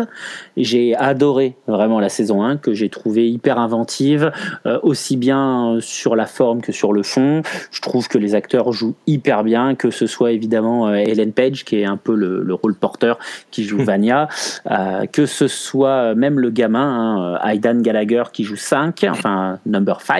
Et euh, non, mais franchement, tous, tous, le, casting, je le trouve top. Je trouve que les personnages sont très attachants, euh, que ce sou- souvent on pense à Klaus, mais tous, tous à leur façon, euh, même Diego. Donc en fait, l'histoire, c'est qu'on a euh, sept gamins avec des pouvoirs qui sont tous nés le même jour, au même moment, et il y a un vieil excentrique qui les a adoptés et qui les a formés pour sauver le monde. Et donc dans la saison 1, euh, Number 5 qui lui peut voyager dans l'espace et dans le temps, voilà, revient, essaye d'empêcher l'apocalypse. Et à la fin de la saison 1, il y a un twist que, dont je ne parlerai pas, évidemment. Mais donc, on reprend le début de la saison 2, on reprend juste après cet événement où ils ont réussi à dénouer l'intrigue de la saison 1, c'est quand même le principe. Et tout de suite, eh ben, ils repartent dans la merde. Voilà. tout de suite, c'est à nouveau la catastrophe et, euh, et c'est tout aussi euh, palpitant que la saison 1, sauf qu'en plus, du coup, maintenant, on connaît les personnages et on s'est attaché à eux et du coup, bah, c'est encore mieux parce que voilà, c'est comme des, c'est comme des pantoufles, tu vois. Une fois que tu les as mises, quand il revient, c'est encore plus confortable. Et c'est tout chaud. Et c'est tout chaud, exactement. Mais ça, c'est pas cette rubrique. C'était avant. Non, non, non, pardon, désolé, c'était avant. Euh, moi, en fait, euh, la première saison, je voulais la regarder et en fait, à l'époque, j'étais avec un collègue qui m'avait dit Ouais, non, euh, elle est claquée au sol, machin et tout. Et Mais c'est lui qui est claqué au sol. finalement, j'ai regardé autre chose à ce moment-là, puis ça, ça m'est passé. Mais là, avec l'arrivée de la saison 2, ouais, j'ai vraiment envie de m'y mettre. Je, je voulais au moins regarder quelques épisodes là pour le podcast, mais j'ai pas eu le temps. Mais ouais, non, mais ouais, c'est ça en fait. Mate au moins quelques épisodes pour te faire ton Mm. opinion. Alors franchement, je pense mate, la moitié parce que faut quand même le temps que l'intrigue se pose, que que tu t'habitues à l'univers. C'est en termes d'ambiance, on est quand même vachement plus proche de Watchmen euh, que de euh, que de X-Men. D'accord. Voilà, ça reste du, même si c'est du super héros avec des pouvoirs, on est sur un truc un peu plus dark, un peu plus. C'est pas The Boys que j'adore aussi, hein, même si c'est pas sur Netflix, mais c'est quand même voilà, ça fait partie des comics de super héros un peu alternatifs, un peu plus cyniques, un peu plus euh, un peu plus acides. D'accord, bah, très bien. Écoute, moi, je euh, j'ai hâte de m'y mettre. Est-ce que tu l'as regardé, Guillaume, ou pas? Bah oui.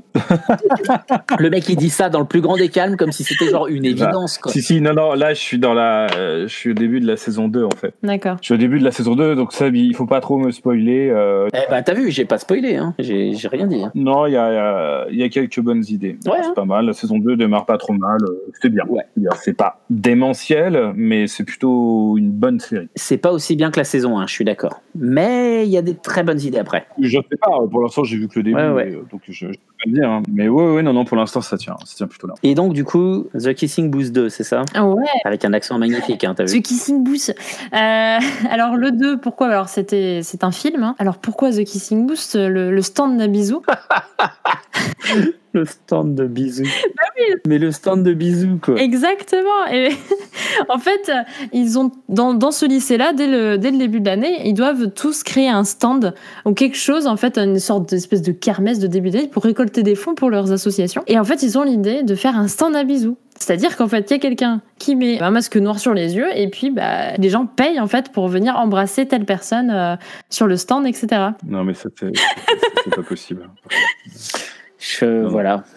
Non, mais rigole pas. J'ai vu, j'ai vu The Kissing Booth 1 et j'ai vu Ah le 2. Ah ouais, ah ouais, ok. Bon, le 1, c'est une comédie romantique sympathique, mais le 2, c'est c'est c'est incroyablement mauvais. C'est hyper flippant. Laisse-moi finir de raconter l'histoire quand même. Ah bah, je, je spoil pas, je dis que c'est nul, euh, c'est pas un spoil. hein. Non, en fait, donc, euh, nous, en tant que, que, que femmes, que jeunes filles, on s'est retrouvés plusieurs fois dans euh, la situation où, quand on allait chez notre pote euh, mec et qu'on retrouvait son grand frère hyper beau gosse et que, bah, forcément, on a tous, enfin, on a toutes, euh, la plupart du temps, croché sur le grand frère hyper beau gosse, etc.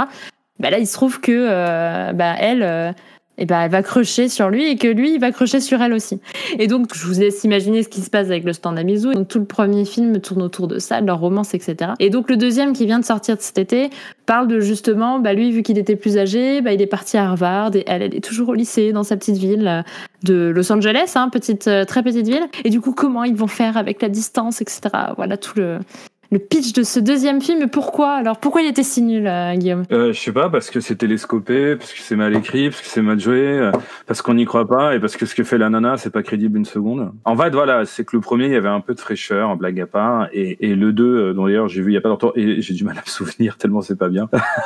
c'est, on est vraiment dans, euh, tu vois, dans la recette à son paroxysme. Et dans la recette à son paroxysme où tu sais exactement, je regardais ça avec ma femme qui se trouve être scénariste, de, notamment de certaines choses que vous verrez sur Netflix, et, et en fait, quand voilà, quand quelque chose, tu vois, une demi-heure, c'est même plus des ficelles. Tu sais, parfois, il y a des ficelles, il y a des trucs que t'attends. Notamment dans les bonnes séries ou les bons films, tu vois venir un truc, tu dis, ah, ça va se passer comme ça. Et justement, le film ou la série te surprend parce que ça ne se passe pas comme tu l'as vu. Exactement. Quand 100% du truc se passe exactement comme tu l'as vu, t'es que déjà, tu te dis, ah, ils sont pas foulés. Ça n'empêche pas de pas être bien, après tout, hein, parce qu'après tout, euh, tu peux avoir venir le truc et ça peut être sympa quand même. Mais voilà, c'est, en fait, c'est juste une mauvaise redite du 1. Et d'ailleurs, tu vois qu'ils ont du mal, euh, tu vois, ça s'appelle The Kissing Booth, et t'as très bien résumé le concept, qui est plutôt sympa dans le 1. Et ce qui se passe dans le 2, c'est qu'ils font tout le film sans te parler du Kissing Booth, tu vois, et à la fin, ils se disent, ah, on l'a oublié, on va quand même mettre une scène où il y a le Kissing Booth. tu vois.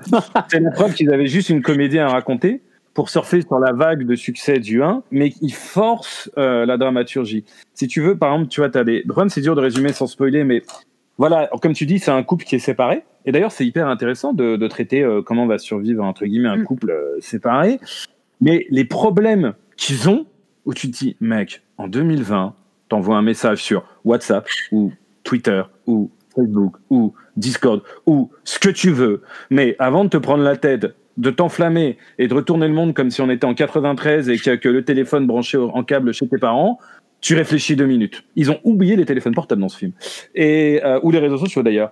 Et en fait, voilà, c'est que c'est que des situations, si tu veux, de, quiproquo. Voilà, de quiproquo, sauf qu'il y, a le- bon et il y a le mauvais quiproquo. Et le mauvais quiproquo, c'est le quiproquo auquel tu crois pas deux secondes, auquel tu dis, ça, dans la réalité, en un message, ton problème, il est réglé avant que tout parte en sucette. Et à partir du moment, je trouve, où, tu crois pas à la situation, parce qu'elle n'a aucun sens, elle n'est pas crédible, euh, bah en fait, tu sors du film. Eh oui. Tu dis, il te force la nana qui pète un cap parce qu'elle pense que le mec la trompe ou que le mec pète un cap parce que, tu vois, t'y crois pas une seconde, ça, ça n'a aucun sens. Et à partir de là, voilà, tu, tu sors, euh, tu sors du truc des mecs aussi trop beaux pour être vrai, tu vois. Mais en fait, euh, c'est too much. C'est euh, voilà, c'est d'ailleurs en fait euh, parce que je, on peut impressionner. Je suis un vrai fan de. C'est vraiment un des trucs que j'adore et je suis hyper friand de, tu vois, de, de, de comédie romantique. Donc je suis pas du tout en train de défendre Kissing Booth parce que j'aime pas les comédies romantiques ou je suis pas fleur bleue. Je suis hyper fleur bleue. Enfin, pour te dire, j'étais un fan de Dawson. genre, Ça part de loin à l'époque. À l'époque.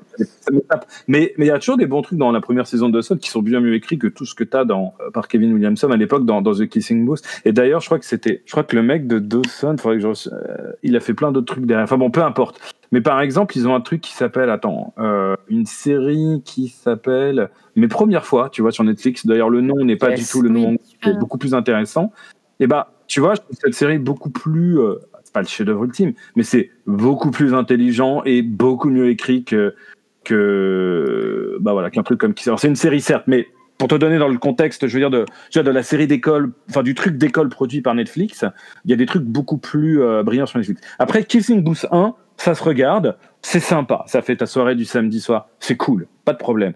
Kissing Booth 2, c'est acheté par la FNAC. Alors, non, je suis d'accord que l'histoire, elle est Bim. télescopée sur ce, enfin, le problème qu'ils ont, euh, etc.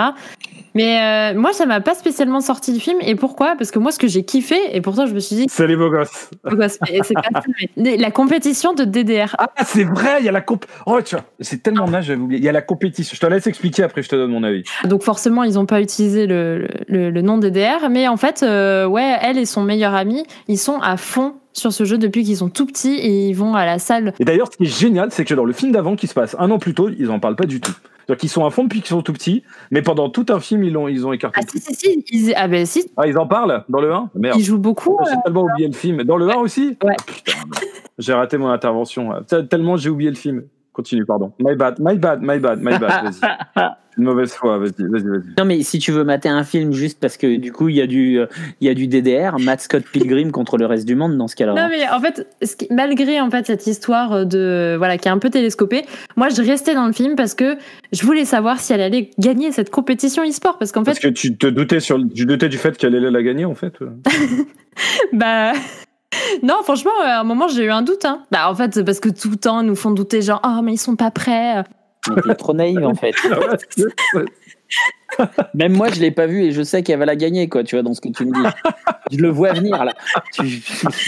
Non mais t'as totalement raison, j'étais complètement naïve en mode cerveau déconnecté le truc tu vois. Alors, ce qui marche pas, par contre, sur leur compète de DDR, c'est que, en fait, la compète qui décrit ne, aurait du mal à exister euh, pour travailler dans l'e-sport. Mais admettons, c'est de la fiction. Mais ce que j'adore, c'est que les mecs, ils sont à fond dedans et dans tous les plans, tu sais, où t'as la salle d'arcade, euh, les gens qui a autour, genre, n'ont rien à battre. T'es les mecs qui font une perte de ouf. Les mecs qui passent derrière, ils jouent à des jeux et ce type de salle d'arcade aussi n'existe plus vraiment comme ça aux États-Unis. Mais c'est un film, c'est une fiction. Mais par contre, oui, je trouve ça, euh, je trouve ça plutôt sympa pour le coup, effectivement, qui, on va dire, qui se focus euh, sur ce type de. euh, mais tu vois, c'est une super idée qu'il fasse cette compète DDR, mais j'aurais aimé qu'il que ce soit crédible jusqu'au bout. C'est-à-dire que tu vois, ce soit une compète indé sur un festival comme Comic Con, comme en fait ça l'est, et pas un truc euh, genre on est au World de League of Legends, ce qui est pas crédible Ah, une seconde. Et, et j'aurais trouvé ça d'ailleurs beaucoup plus euh, ancré dans la réalité. Tu vois, c'est un truc indé, euh, plus. euh, c'est comme si tu prenais, euh, moi je sais pas, euh, cite-moi un truc euh, hyper, tu vois, communautaire, un jeu qui joue. Tu vois, aujourd'hui, il y a toujours des tournois de Super Mario Kart, par exemple, sur Super Famicom, sur Super Nintendo, et c'est organisé par des associations, c'est super indé, c'est génial, c'est hyper sympa. Et tu vois, t'as un côté, euh, Roots. ouais, t'as un côté un peu familial, route quand tu vois la compète de ça. Mais alors, c'est comme si tu prenais un film où ils te montrent des teenagers qui font une compète de Super Mario Kart, parce que DDR, hein, ces années, enfin, plus personne ne jouait à ça au niveau compétitif. Euh, mais j'adore ce jeu, hein, c'est pas la question. Mais en tout cas, c'est génial, hein, Mario Kart. Mais ils disent, et là, ils disent, ouais, c'est les Worlds de Mario Kart, hein, et il y a 100 000 balles de cash prize, et c'est dans un stade stade. de France. Et là, tu fais, mais non, mais non, tu vois, c'est juste ça. C'est euh, en fait, c'est tiré d'un livre, euh, Kissing Boo, je crois. Tout à fait. Et, et je serais, et je serais hyper curieux de savoir, euh, bah, par exemple, si le côté DDR est traité dans le film, dans le livre, pardon, comment, en fait, c'est traité euh, dans le livre. C'est-à-dire, est-ce que c'est comme dans le film, ou est-ce que c'est vraiment une exagération du, De la prod. Ouais, voilà, je suis juste curieux. Donc, j'aime bien l'idée. J'aime, moi, encore une fois, euh, c'est comme, tu vois, s'il y avait un filtre euh, uniformisation à l'américaine. Ça, je- voilà, ça, j'aime un peu moins. C'est moins, euh, voilà. Bah, après, je me dis, non, mais t'as totalement raison pour le- la compète indé, etc. Mais franchement, ça aurait pas été très euh, spectaculaire, quoi. Parce que vu que tout tourne autour de cette compétition et ce moment et ce qu'ils vont gagner, et elle en a besoin pour aller faire ses études. Mais et- c'est pas grave, je veux dire, ça n'a pas besoin d'être une compète euh, en mode euh, championnat du monde, tu vois. Je veux dire, euh, ça peut être un enjeu quand même, même de gagner euh, un truc, euh, un truc mineur, quoi. Ouais, mais je pense que visuellement, tu vois, ça aurait eu moins d'impact. euh, Ouais, ouais. pris dans le truc. Il fallait choisir un autre jeu alors. C'est pas parce que c'est une meuf qu'elle est obligée de jouer à un jeu de danse. Hein. Elle aurait très bien pu mettre des claques à tout le monde à Soulka, tu vois. C'est vrai. Bah ouais. Mais je pense que, bah, pareil, visuellement, euh, tu vois, tu, tu vas plus kiffer aller voir faire des figures dans tous les sens et danser que juste. euh, ouais. euh, ouais. euh, bah, Non, mais l'idée de prendre DDR, c'est une super bonne Ouais. idée en soi. Enfin, non, mais moi je kiffais parce que, bon, en vrai, moi je kiffe la danse et Ouais. je kiffe DDR, mais euh, non, il faisait vraiment des, des- des trucs de ouf où tu savais que bah, il y avait des, des doubleurs avec, quoi. Bah, D'ailleurs, quand tu joues à DDR, tu fais pas des chorés comme ça hein, quand tu fais du score. hein. Tu, tu ressembles juste à un mec en train de faire une crise d'épilepsie sur ta borne. hein. Je te le dis. hein. C'est vrai. Pour avoir fait beaucoup de DDR euh, avec des potes, euh, voilà. Les potes euh, qui voulaient danser, ensuite ils ont arrêté DDR, ils se sont mis au break, quoi. Mais c'est vrai, tu vois, c'est quand même dommage que j'ai Bah oublié oui, que ce truc euh, était dans le film. C'est vrai que je, je suis méchant. C'était c'était plutôt un des bons côtés du film. Voilà, un peu d'e-sport quand même. Moi je trouvais que en plus, une nana qui fait d'e-sport, bah, ça changeait pour une fois. Et dans une comédie. Bah ouais. Ouais, mais ça fait. C'est un peu une série qui fait un peu. euh, on a envie de cocher toutes les cases. Parce que je- voilà. En fait, je comprends qu'ils aient envie de cocher toutes les cases. Et je comprends que pour des raisons de business, et d'ailleurs, le film a, j'imagine, marché sur Netflix. Je, je comprends le sens, si tu veux. C'est juste que ça se voit quand même beaucoup que ça veut cocher toutes les cases et que ça essaye de. Tu sais, t'as. Ça ratisse large. Enfin voilà, je sais pas si vous voyez ce que je veux dire, mais ils vont se dire voilà, faut plaire à toutes les communautés, faut plaire à tous les âges, faut plaire aux fans de faut plaire, faut plaire, faut plaire, faut plaire, et on va euh, dans une grille, on va euh, voilà, c'est le 2 est un peu too much. Pour le coup, le 1 était ah, voilà un peu plus rafraîchissant. Bah, le problème, c'est qu'il va y avoir un 3. Bah, peut-être que le 3 sera bien. euh, Enfin, je veux dire, faut pas lui voilà, faut pas. voilà, bon. D'accord. On verra. On verra. Non mais tu sais quoi, je le regarderai en plus. Hein, je suis le pire des. j'ai- J'aime beaucoup critiquer les choses, mais mais je regarde vraiment euh, comment dire, je regarde vraiment énormément de choses. euh, Tu Mais vois. justement, c'est pour ça que tu peux les critiquer, tu les as vus. Ah oui. Oui, c'est ce qui est mieux. Tu admettras. Bah ouais, c'est euh, mieux. C'est mieux quand même. hein. Donc, est-ce que j'aurais lu les romans d'ici là? Parce que je n'aurais pas pu attendre de savoir ce qui se passe dans le 3 Si tu veux, je peux t'expliquer exactement ce qui va passer dans le 3 sans ça. Ah oui Écoute, Alors, dans le 3, ils vont emménager ensemble et ils vont découvrir d'autres problèmes. Je, je connais pas, mais à mon avis, c'est ça. hein, Il y a des chances. Il y a des chances. Et le voisin, le voisin, il est trop cool. Tu vois, il va hésiter. J'arrête, pardon, excusez-moi. Bah, du coup, nous allons passer à la rubrique suivante parce que c'est tout beau.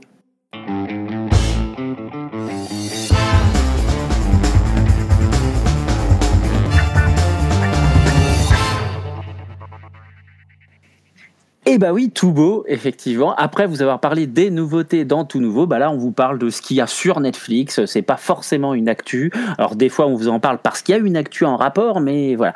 Donc par exemple là moi je vais vous parler de Anna Gatsby.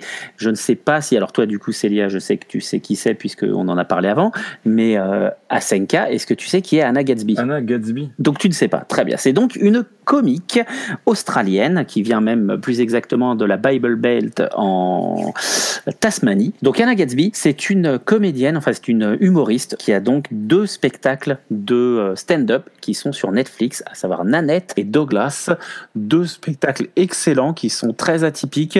Je vais essayer de vous en dire le moins possible euh, sur les spectacles parce que vraiment je pense qu'à une des qualités énormes, c'est que on se prend une grosse claque parce qu'on ne s'attend pas à ce qu'on se euh, reçoit quand on va les regarder. Et évidemment, à partir du moment où je vous dis ça, vous avez une attente et donc ça commence déjà à transformer l'expérience que vous aurez en regardant ce spectacle. Mais ce qu'il faut savoir, c'est que donc elle va aborder des sujets très variés comme son homosexualité, le fait d'avoir grandi en étant homosexuel dans la partie la plus bigote de l'Australie Ah oui, conservatrice. Euh, c'est assez violent. Ah ouais. Franchement, c'est en fait le spectacle est drôle Ouais. et à un moment donné, il est moins drôle, Ah, ouais, bah tu mais hyper intéressant quand même. Et franchement, à la fin, moi, j'en suis sorti, j'étais juste, j'étais ébahi. J'étais vraiment, mais c'est un super spectacle. Et donc, son deuxième spectacle est intéressant puisque du coup, bah, elle l'entame en commençant cette question en demandant aux gens, mais si vous êtes venu voir Nanette, bah, qu'est-ce que vous faites là, du coup, en fait, à quoi vous vous attendez Et si vous n'êtes pas venu voir Nanette avant, mais qu'est-ce que vous faites là, en fait C'est pareil, même question, parce que du coup, euh, à quoi vous vous attendez Et vraiment, c'est une humoriste euh, qui a un sens de la répartie assez bon, un sens du timing excellent, puisqu'il y a des moments où elle t'explique ce qu'elle va faire plus tard dans son spectacle, et quand ça arrive, et bah tu kiffes quand même, euh, tu vois, elle t'a spoilé, mais elle n'a pas spoilé le plaisir pour autant. Et ça, quand même, c'est assez balèze. Donc vraiment, c'est bah ouais. Moi, je pense que c'est deux spectacles qui sont très intéressants et dans la forme, Ah, c'est marrant. énormément dans le fond. C'est évidemment de l'humour euh, très moderne, très euh, très engagé aussi. Mais je pense que c'est ce genre d'humour qu'il nous faut en ce moment. Carrément, ça fait bien plaisir. Euh, bah écoute, ça fait bien plaisir en tout cas. Ouais, bah, franchement, aller les mater, c'est mortel. Moi, j'ai kiffé. C'est un pote qui me l'a fait découvrir. Et moi, tous les gens à qui je l'ai fait découvrir, pareil, ont adoré. Je voulais juste savoir si elle, euh, elle était en train de, déjà de préparer son troisième spectacle. J'en sais fiche, rien, je t'avoue. Je, je ne sais pas. Je pense, à mon avis, je pense que Douglas est assez récent. Donc, à mon avis, elle se repose un peu. Peut-être même qu'elle est en tournée, j'en sais rien. Mais euh, oui, je serais pas surpris qu'il y en ait un troisième qui arrive après. hein. Enfin, sachant que c'est pas son vrai. Enfin, je dis son premier et son deuxième, c'est son premier et son deuxième sur Netflix. C'est une humoriste qui est là depuis très longtemps, en fait. D'accord. Vraiment, elle est là depuis très longtemps. Et d'ailleurs, en fait, tout son premier spectacle, il est autour de ça. Elle explique que pendant très longtemps, en fait, elle faisait de l'humour autour du fait que justement, c'était une gay, donc c'était vraiment euh, le, le spectacle. Son premier spectacle, c'est le, le spectacle de son coming out, etc. Et donc, en fait, elle faisait beaucoup d'autodérision. Et Nanette, c'est un spectacle dans lequel elle explique que c'est bon, elle peut plus faire ça, en fait. Elle peut plus, euh, elle peut plus faire d'autodérision. Et donc, euh, donc voilà. Donc c'est en fait un peu le spectacle du renouveau, on va dire. D'accord. Ok. Bah, j'ai hâte de voir ça alors. Et donc, on reste dans l'humour. On reste dans l'humour. Alors, moi, je vais parler de ma deuxième série préférée humoristique, donc qui est Brooklyn Nine-Nine. Et je l'ai découverte très tard. Alors, je sais pas si vous suivez ou depuis le début ou. euh, Non, bah, j'ai découvert plus tard que toi. Moi, j'ai commencé cette semaine. Ah ouais Non, c'est vachement bien. J'aime beaucoup. Ah, va pas y avoir de polémique là hein, sur cette série a priori. Donc on est, on est tous d'accord. Bon bah en fait hein, on suit une team du coup dans un commissariat à Brooklyn et forcément on passe des trucs super drôles tout le temps. Et ce que je kiffe moi dans cette série, euh, bon alors forcément chaque euh, épisode se suffit à lui-même hein, dans ce dans ce, ce style, Euh, mais donc il y a toujours un fil rouge. Et moi ce que j'aime bien c'est euh, bah, les épisodes spéciaux. Tu vois celui d'Halloween à chaque fois pour chaque saison. Euh, on sait qu'il y avoir les épisodes d'Halloween et à chaque fois on les attend beaucoup parce que ils veulent toujours faire mieux que la fois d'avant et tu te dis mais qu'est-ce qu'ils vont trouver de complètement zinzin à faire en plus? Et moi à chaque fois j'ai toujours été surprise enfin j'ai jamais été déçue toi Guillaume je sais pas si t'as tout vu Non, ils sont, très très forts, je pense, pour se renouveler, parce qu'ils ont des, bah, ils ont des super persos, quoi. Les mecs sont super bons, quoi. Donc, euh, J'avoue que le casting est très très bon. Hein. on pourrait vite tourner en rond, euh, vu le sujet. Et euh, bah non, les mecs sont balèzes. Enfin, il n'y a rien de. tu- voilà. Ils sont très très bons, ça c'est sûr. Le, le casting est bon, l'écriture m'a l'air diablement efficace. hein. Pour l'instant, moi j'en suis, j'ai quasiment fini la saison 1, mais c'est ouais, c'est c'est hyper efficace quoi. C'est ouais, c'est du beau produit. Hein. C'est c'est c'est bien, bien bien emballé. Hein.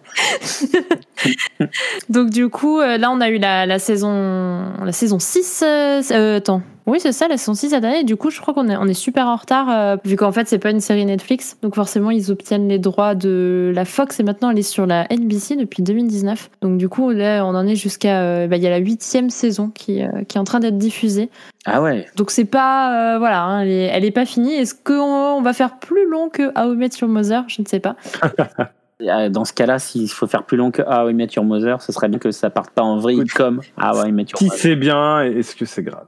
Non, voilà. Si c'est bien, c'est pas grave. Le problème, c'est que How I Met Your Mother, à mi-chemin, ça devient nul. Je vais pas regarder. Ah bah. Bah, mais on m'a dit qu'à mi-chemin, ça devenait nul, alors. Ben, en fait, le truc, c'est que la série, au bout d'un moment, finit par s'auto-caricaturer et c'est dommage du coup parce que bah, ça devient moins intéressant. Voilà, ça finit justement par tourner en rond. Les personnages, je trouve que euh, euh, How I Met Your Mother, c'est comme Big Bang Theory. Ils ont un gros défaut, c'est que ils suivent trop les ratings et les sondages de popularité grosso modo.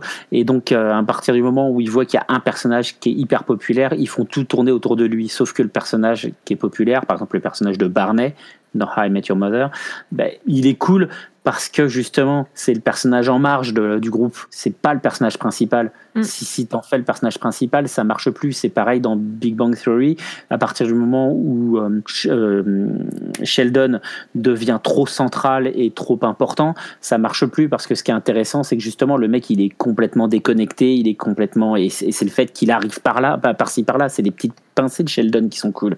Du Sheldon euh, 25 minutes euh, par épisode c'est trop en fait ça perd ça perd de sa saveur en fait. C'est ça gâche Sheldon en fait. Et c'est pareil avec Met et donc j'espère qu'ils feront pas ça avec Brooklyn Nine-Nine. Parce que je trouve pour l'instant qu'ils équilibrent vachement bien justement euh, leurs différents personnages. Euh, ils surjouent pas trop justement le côté débile du euh, j'ai j'ai plus en- j'ai pas encore bien intégré les prénoms du coup des personnages mais du, du de Jack. Non c'est pas Jack justement. Il aimerait bien qu'on l'appelle Jack là mais Jake. Jake. Ouais voilà. Non c'est cool vraiment très bonne série je trouve Et puis, ça se. Oui, voilà, ça se picore facilement en plus, vu que c'est euh, bah, Ouais. format euh, 20 minutes. yes Vous mangez de vin et c'est parfait en fait. carrément Moi, quand j'ai un petit coup de mou et tout, une petite baisse de morale, allez, un petit épisode. euh, Ouais, non, mais c'est nickel. Il y a toujours, euh, il y a toujours une petite. Dans chaque épisode, il y a, il y a au moins une réplique où t'es là, tu dis putain, mais sérieusement, les gars, quoi. C'est énorme. Donc, euh, non, franchement, c'est pas mal du tout, ça. Bon, on croise les doigts, tu nous feras un petit, euh, une petite review encore quand tu- tu seras arrivé au bout.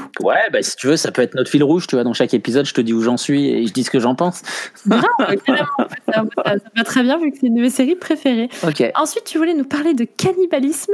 Alors, c'est pas que je voulais en parler, c'est que je voulais qu'on en débatte éventuellement, parce qu'effectivement, donc sur Netflix est arrivé il y a quelques euh, semaines maintenant, je crois, Grave, le film français, effectivement, qui s'intéresse à une meuf qui a été élevée dans une famille végétarienne et qui se retrouve bisutée et qui mange de la viande crue, et hop, là, à partir de ce moment-là, c'est la pente glissante, et oui, la meuf devient cannibale. Quoi. Putain, ça a l'air bien, ça. Je, je l'ai mis dans ma liste. Hein. Je... Et moi aussi, je l'ai mis dans ma liste. voir. Franchement, quand il est sorti au cinéma, j'avais trop envie d'aller le voir, mais comme je vis en banlieue, j'ai du mal à bouger euh, mes miches, donc je l'ai raté. Donc maintenant qu'il est sur Netflix, je l'ai évidemment ajouté à ma liste. Mais j'ai l'impression que ce film ne fait pas l'unanimité sur ce plateau. Non, pas du tout. Moi, euh, je, ça n'a pas du tout été la flemme de bouger les miches pour aller au ciné. C'était vraiment, quand j'en ai entendu parler, c'était no way. Ça me dégoûte en fait. Je n'ai même pas envie d'aller voir ça. J'en ai peur en fait de ce film. Mais t'as regardé la plateforme? Très bon film d'ailleurs de Netflix pour le coup. Ah non, non, j'ai pas regardé. Ça, non, c'est plateforme. Plateforme ou la plateforme? C'est peut-être la plateforme. Pour le coup, là, je ne sais pas.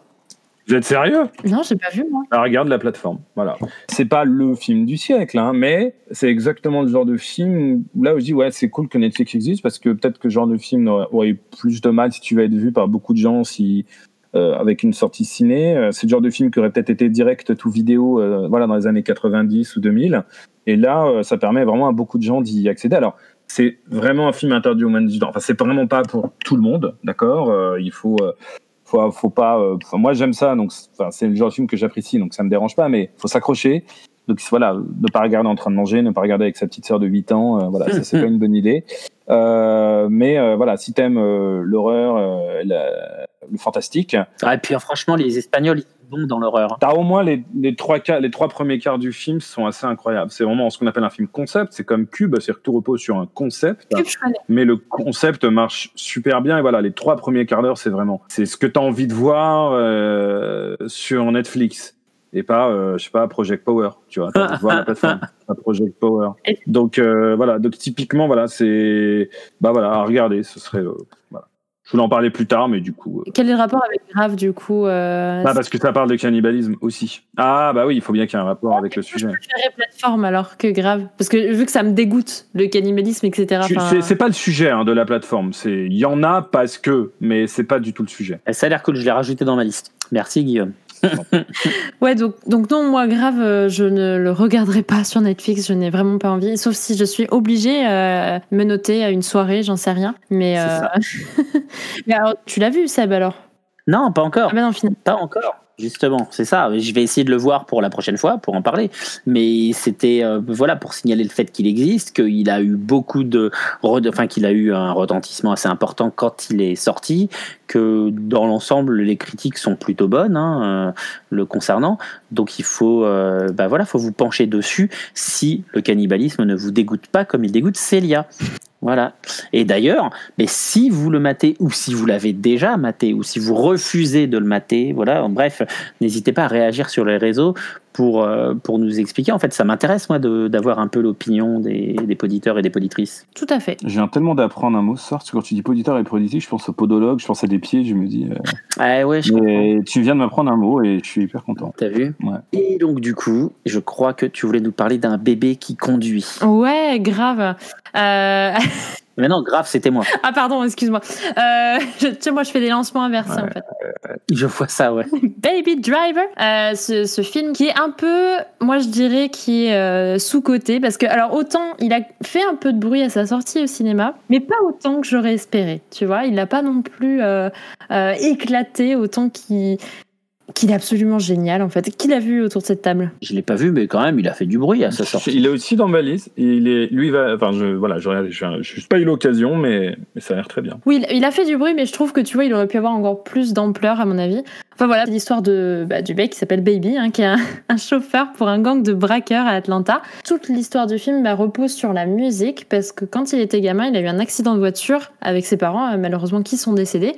Et depuis ce moment-là, en fait, il a des acouphènes, tout le temps. Euh, toute la journée, il a des acouphènes, et du coup, le seul truc qui atténue ça et qui fait qu'il en souffre un peu moins, c'est d'écouter de la musique tout le temps. Et on va voir quasiment constamment, franchement, à part quelques dialogues où il enlève euh, son, son casque, en fait, constamment on aura de la musique et de la bonne musique. Et tout est calibré dans le film pour que tout aille avec la musique, en fait. Et donc, la première scène, justement, on le voit, il est en train d'attendre. Tu sais, t'as une musique euh, euh, assez entraînante et tout qui, arrive, mais tu vois, genre, ça monte crescendo et tout, puis tu vois qu'il attend et, et, et la musique, elle part au moment où ils, arrivent euh, avec leur, euh, leur sac de thunes et tout ça, et que lui, il doit vite euh, rentrer au QG. Et c'est et c'est démentiel, quoi. Alors, au cinéma, c'était encore plus démentiel, parce que, bah voilà, avec, avec le, son de ouf.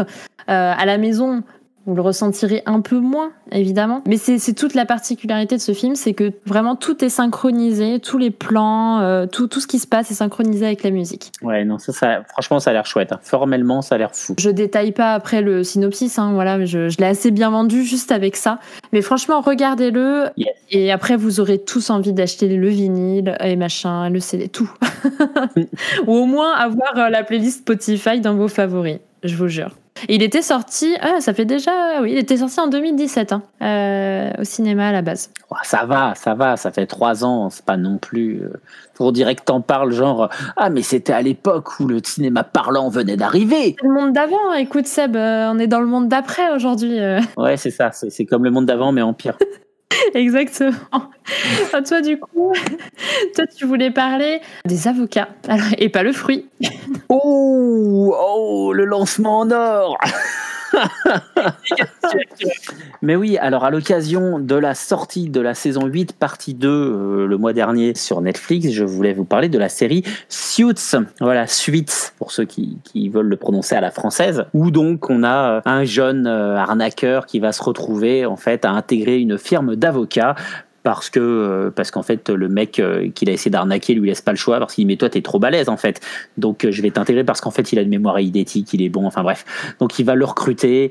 Donc c'est une énième série d'avocats mais qui est assez efficace parce que donc ça marche sur un duo je me souviens plus du nom du, du jeune acteur mais le, le mec qui le recrute c'est Adrian Pasdar qui jouait Jim Profit dans la série Profit des Ah, années 90 très très belle référence. n'est-ce pas? Exactement. Qui joue également le euh, l'un des deux frères euh, je me souviens plus mais donc le politicien avec des super pouvoirs dans Heroes. Petrelli voilà donc c'est pas Peter Petrelli puisque ça c'est l'autre celui qui chiale tout le temps mais donc euh, donc c'est le l'autre frère Petrelli. Bref euh, Adrien Pasdar un acteur que j'adore. Dans cette série il est super bon puisqu'il joue l'avocat qui a certes les dents longues qui a l'air d'avoir un cœur de pierre mais qui en fait voilà c'est un peu plus euh, Suite, c'est bien. tu connais? Tu mates Bah, non, je te demande. ah ben, moi j'aime bien faut aimer alors Je après après- m'a jamais. euh, alors faut aimer les, faut aimer les séries d'avocats. hein. Clairement, ça passe sa vie euh, au tribunal ou au cabinet d'avocats. hein. Donc euh, à un moment donné, euh, si, si t'aimes pas ça, euh, tu vas t'emmerder. hein. Mais c'est une série d'avocats qui est efficace. les ficelles sont. C'est pas la série la plus novatrice du monde,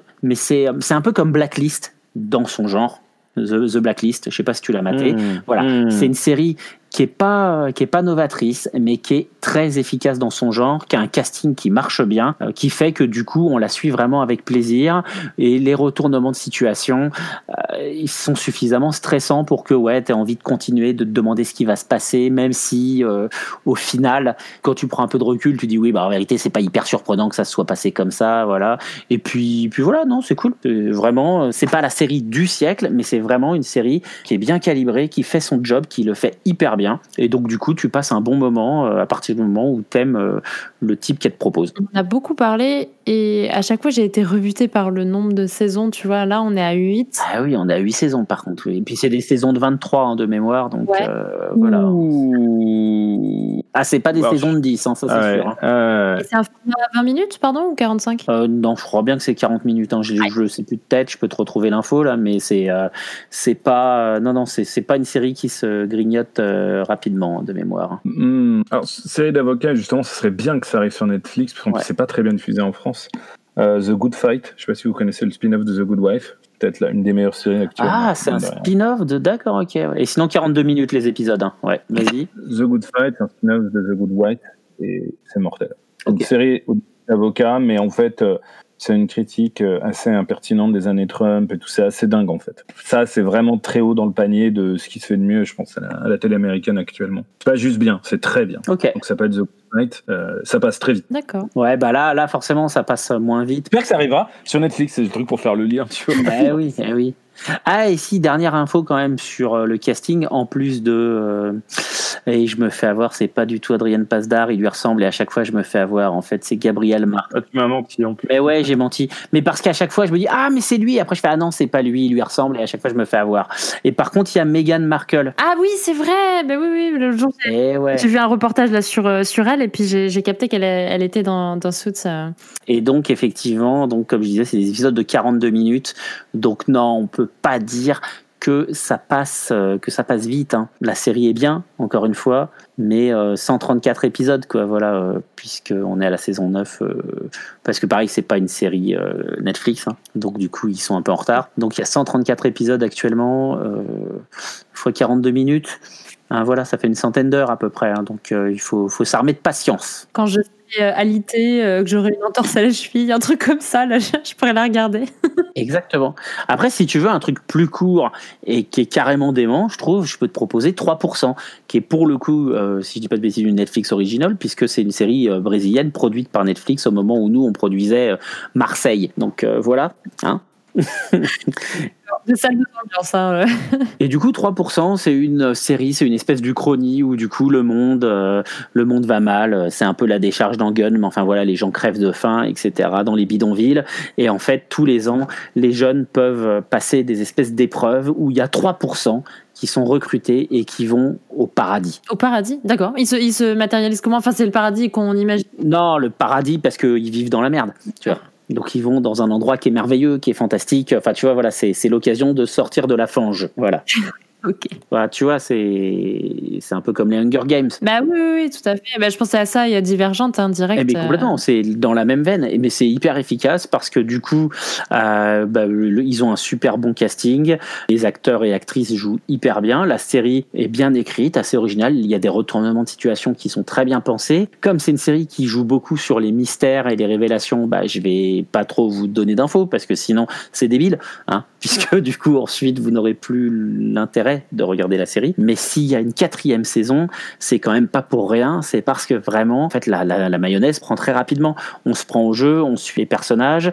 Moi, je trouve que la fin de la saison 1, même si sur la fin de saison, tu commences à deviner, enfin voilà, c'est c'est pas parce que c'est mal écrit, quoi. En fait, ils te sèment des trucs et tu dis, ok, ouais, je vois où ça va, et puis bah ça y va, et tu fais, ah là là là là, qu'est-ce que ça va être la saison 2 Et donc la saison 2 arrive, et donc bah maintenant on en est à la 4, et c'est franchement vraiment une série à regarder, ne serait-ce que parce qu'en fait, bah, c'est assez rafraîchissant de regarder une série en brésilien. Bah oui, c'est ce que j'allais dire. C'est sympa à l'oreille ou Franchement, c'est hyper cool. C'est hyper cool. Passer les trois premières minutes où t'es un peu en mode. Bah... Moi, j'ai fait un peu d'espagnol au lycée, donc t'es en mode genre, ah, j'ai l'impression que je devrais presque comprendre, mais en fait, je comprends rien du tout. Oui, mais non. C'est super chouette. Je te dis, il y a des très très bonnes idées. Je pense que c'est mieux que Divergente ou Le Labyrinthe. J'imagine. Bah, vu que c'est traité en série, déjà, euh, tu prends plus le temps que, que, que les films. Oui, mais en échange, c'est pas le même budget, euh, a priori. Ah, bah. Donc euh, voilà. Mais non, non, tu vois, je pense que Hunger Games, c'est très bien, mais Divergente et Le Labyrinthe, euh, jetez ça et regardez 3%, quoi. Et comment ça se matérialise? Alors, sans spoiler, du coup, est-ce qu'il y a une saison égale un jeu où il y en a 3% qui se barrent Ou est-ce qu'on suit tout le temps les mêmes persos et qu'on on va voir comment euh, est le paradis, en fait? Ah, alors on va voir à un moment donné ce qui se passe dans le paradis. D'accord, ok. Voilà. Mais on suit qu'un jeu. Enfin, il n'y a pas. On, on suit pas d'autres persos qui font faire les. Tu, tu poses trop de questions. Pardon, ok, j'arrête. Je vais que j'ai envie de la regarder, que ça m'intéresse. Je comprends, mais justement, justement. Donc euh, voilà, mais oui, on verra ce qui se passe dans le paradis. Ensuite, euh, ensuite voilà. Non, c'est cool. D'accord, très bien. Bon, bah écoute. Et ben, je crois qu'il va être temps de faire l'interview là, parce qu'il faut qu'on avance dans cette émission quand même à un moment donné.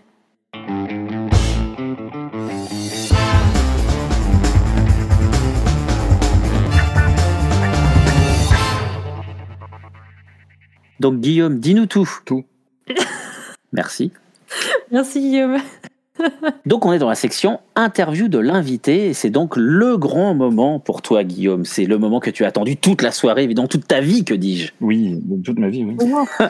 Est-ce que tu te souviens de ton premier contact avec Netflix? Oui, écoute, euh, c'était un jour de pluie. Ouais, je comprends.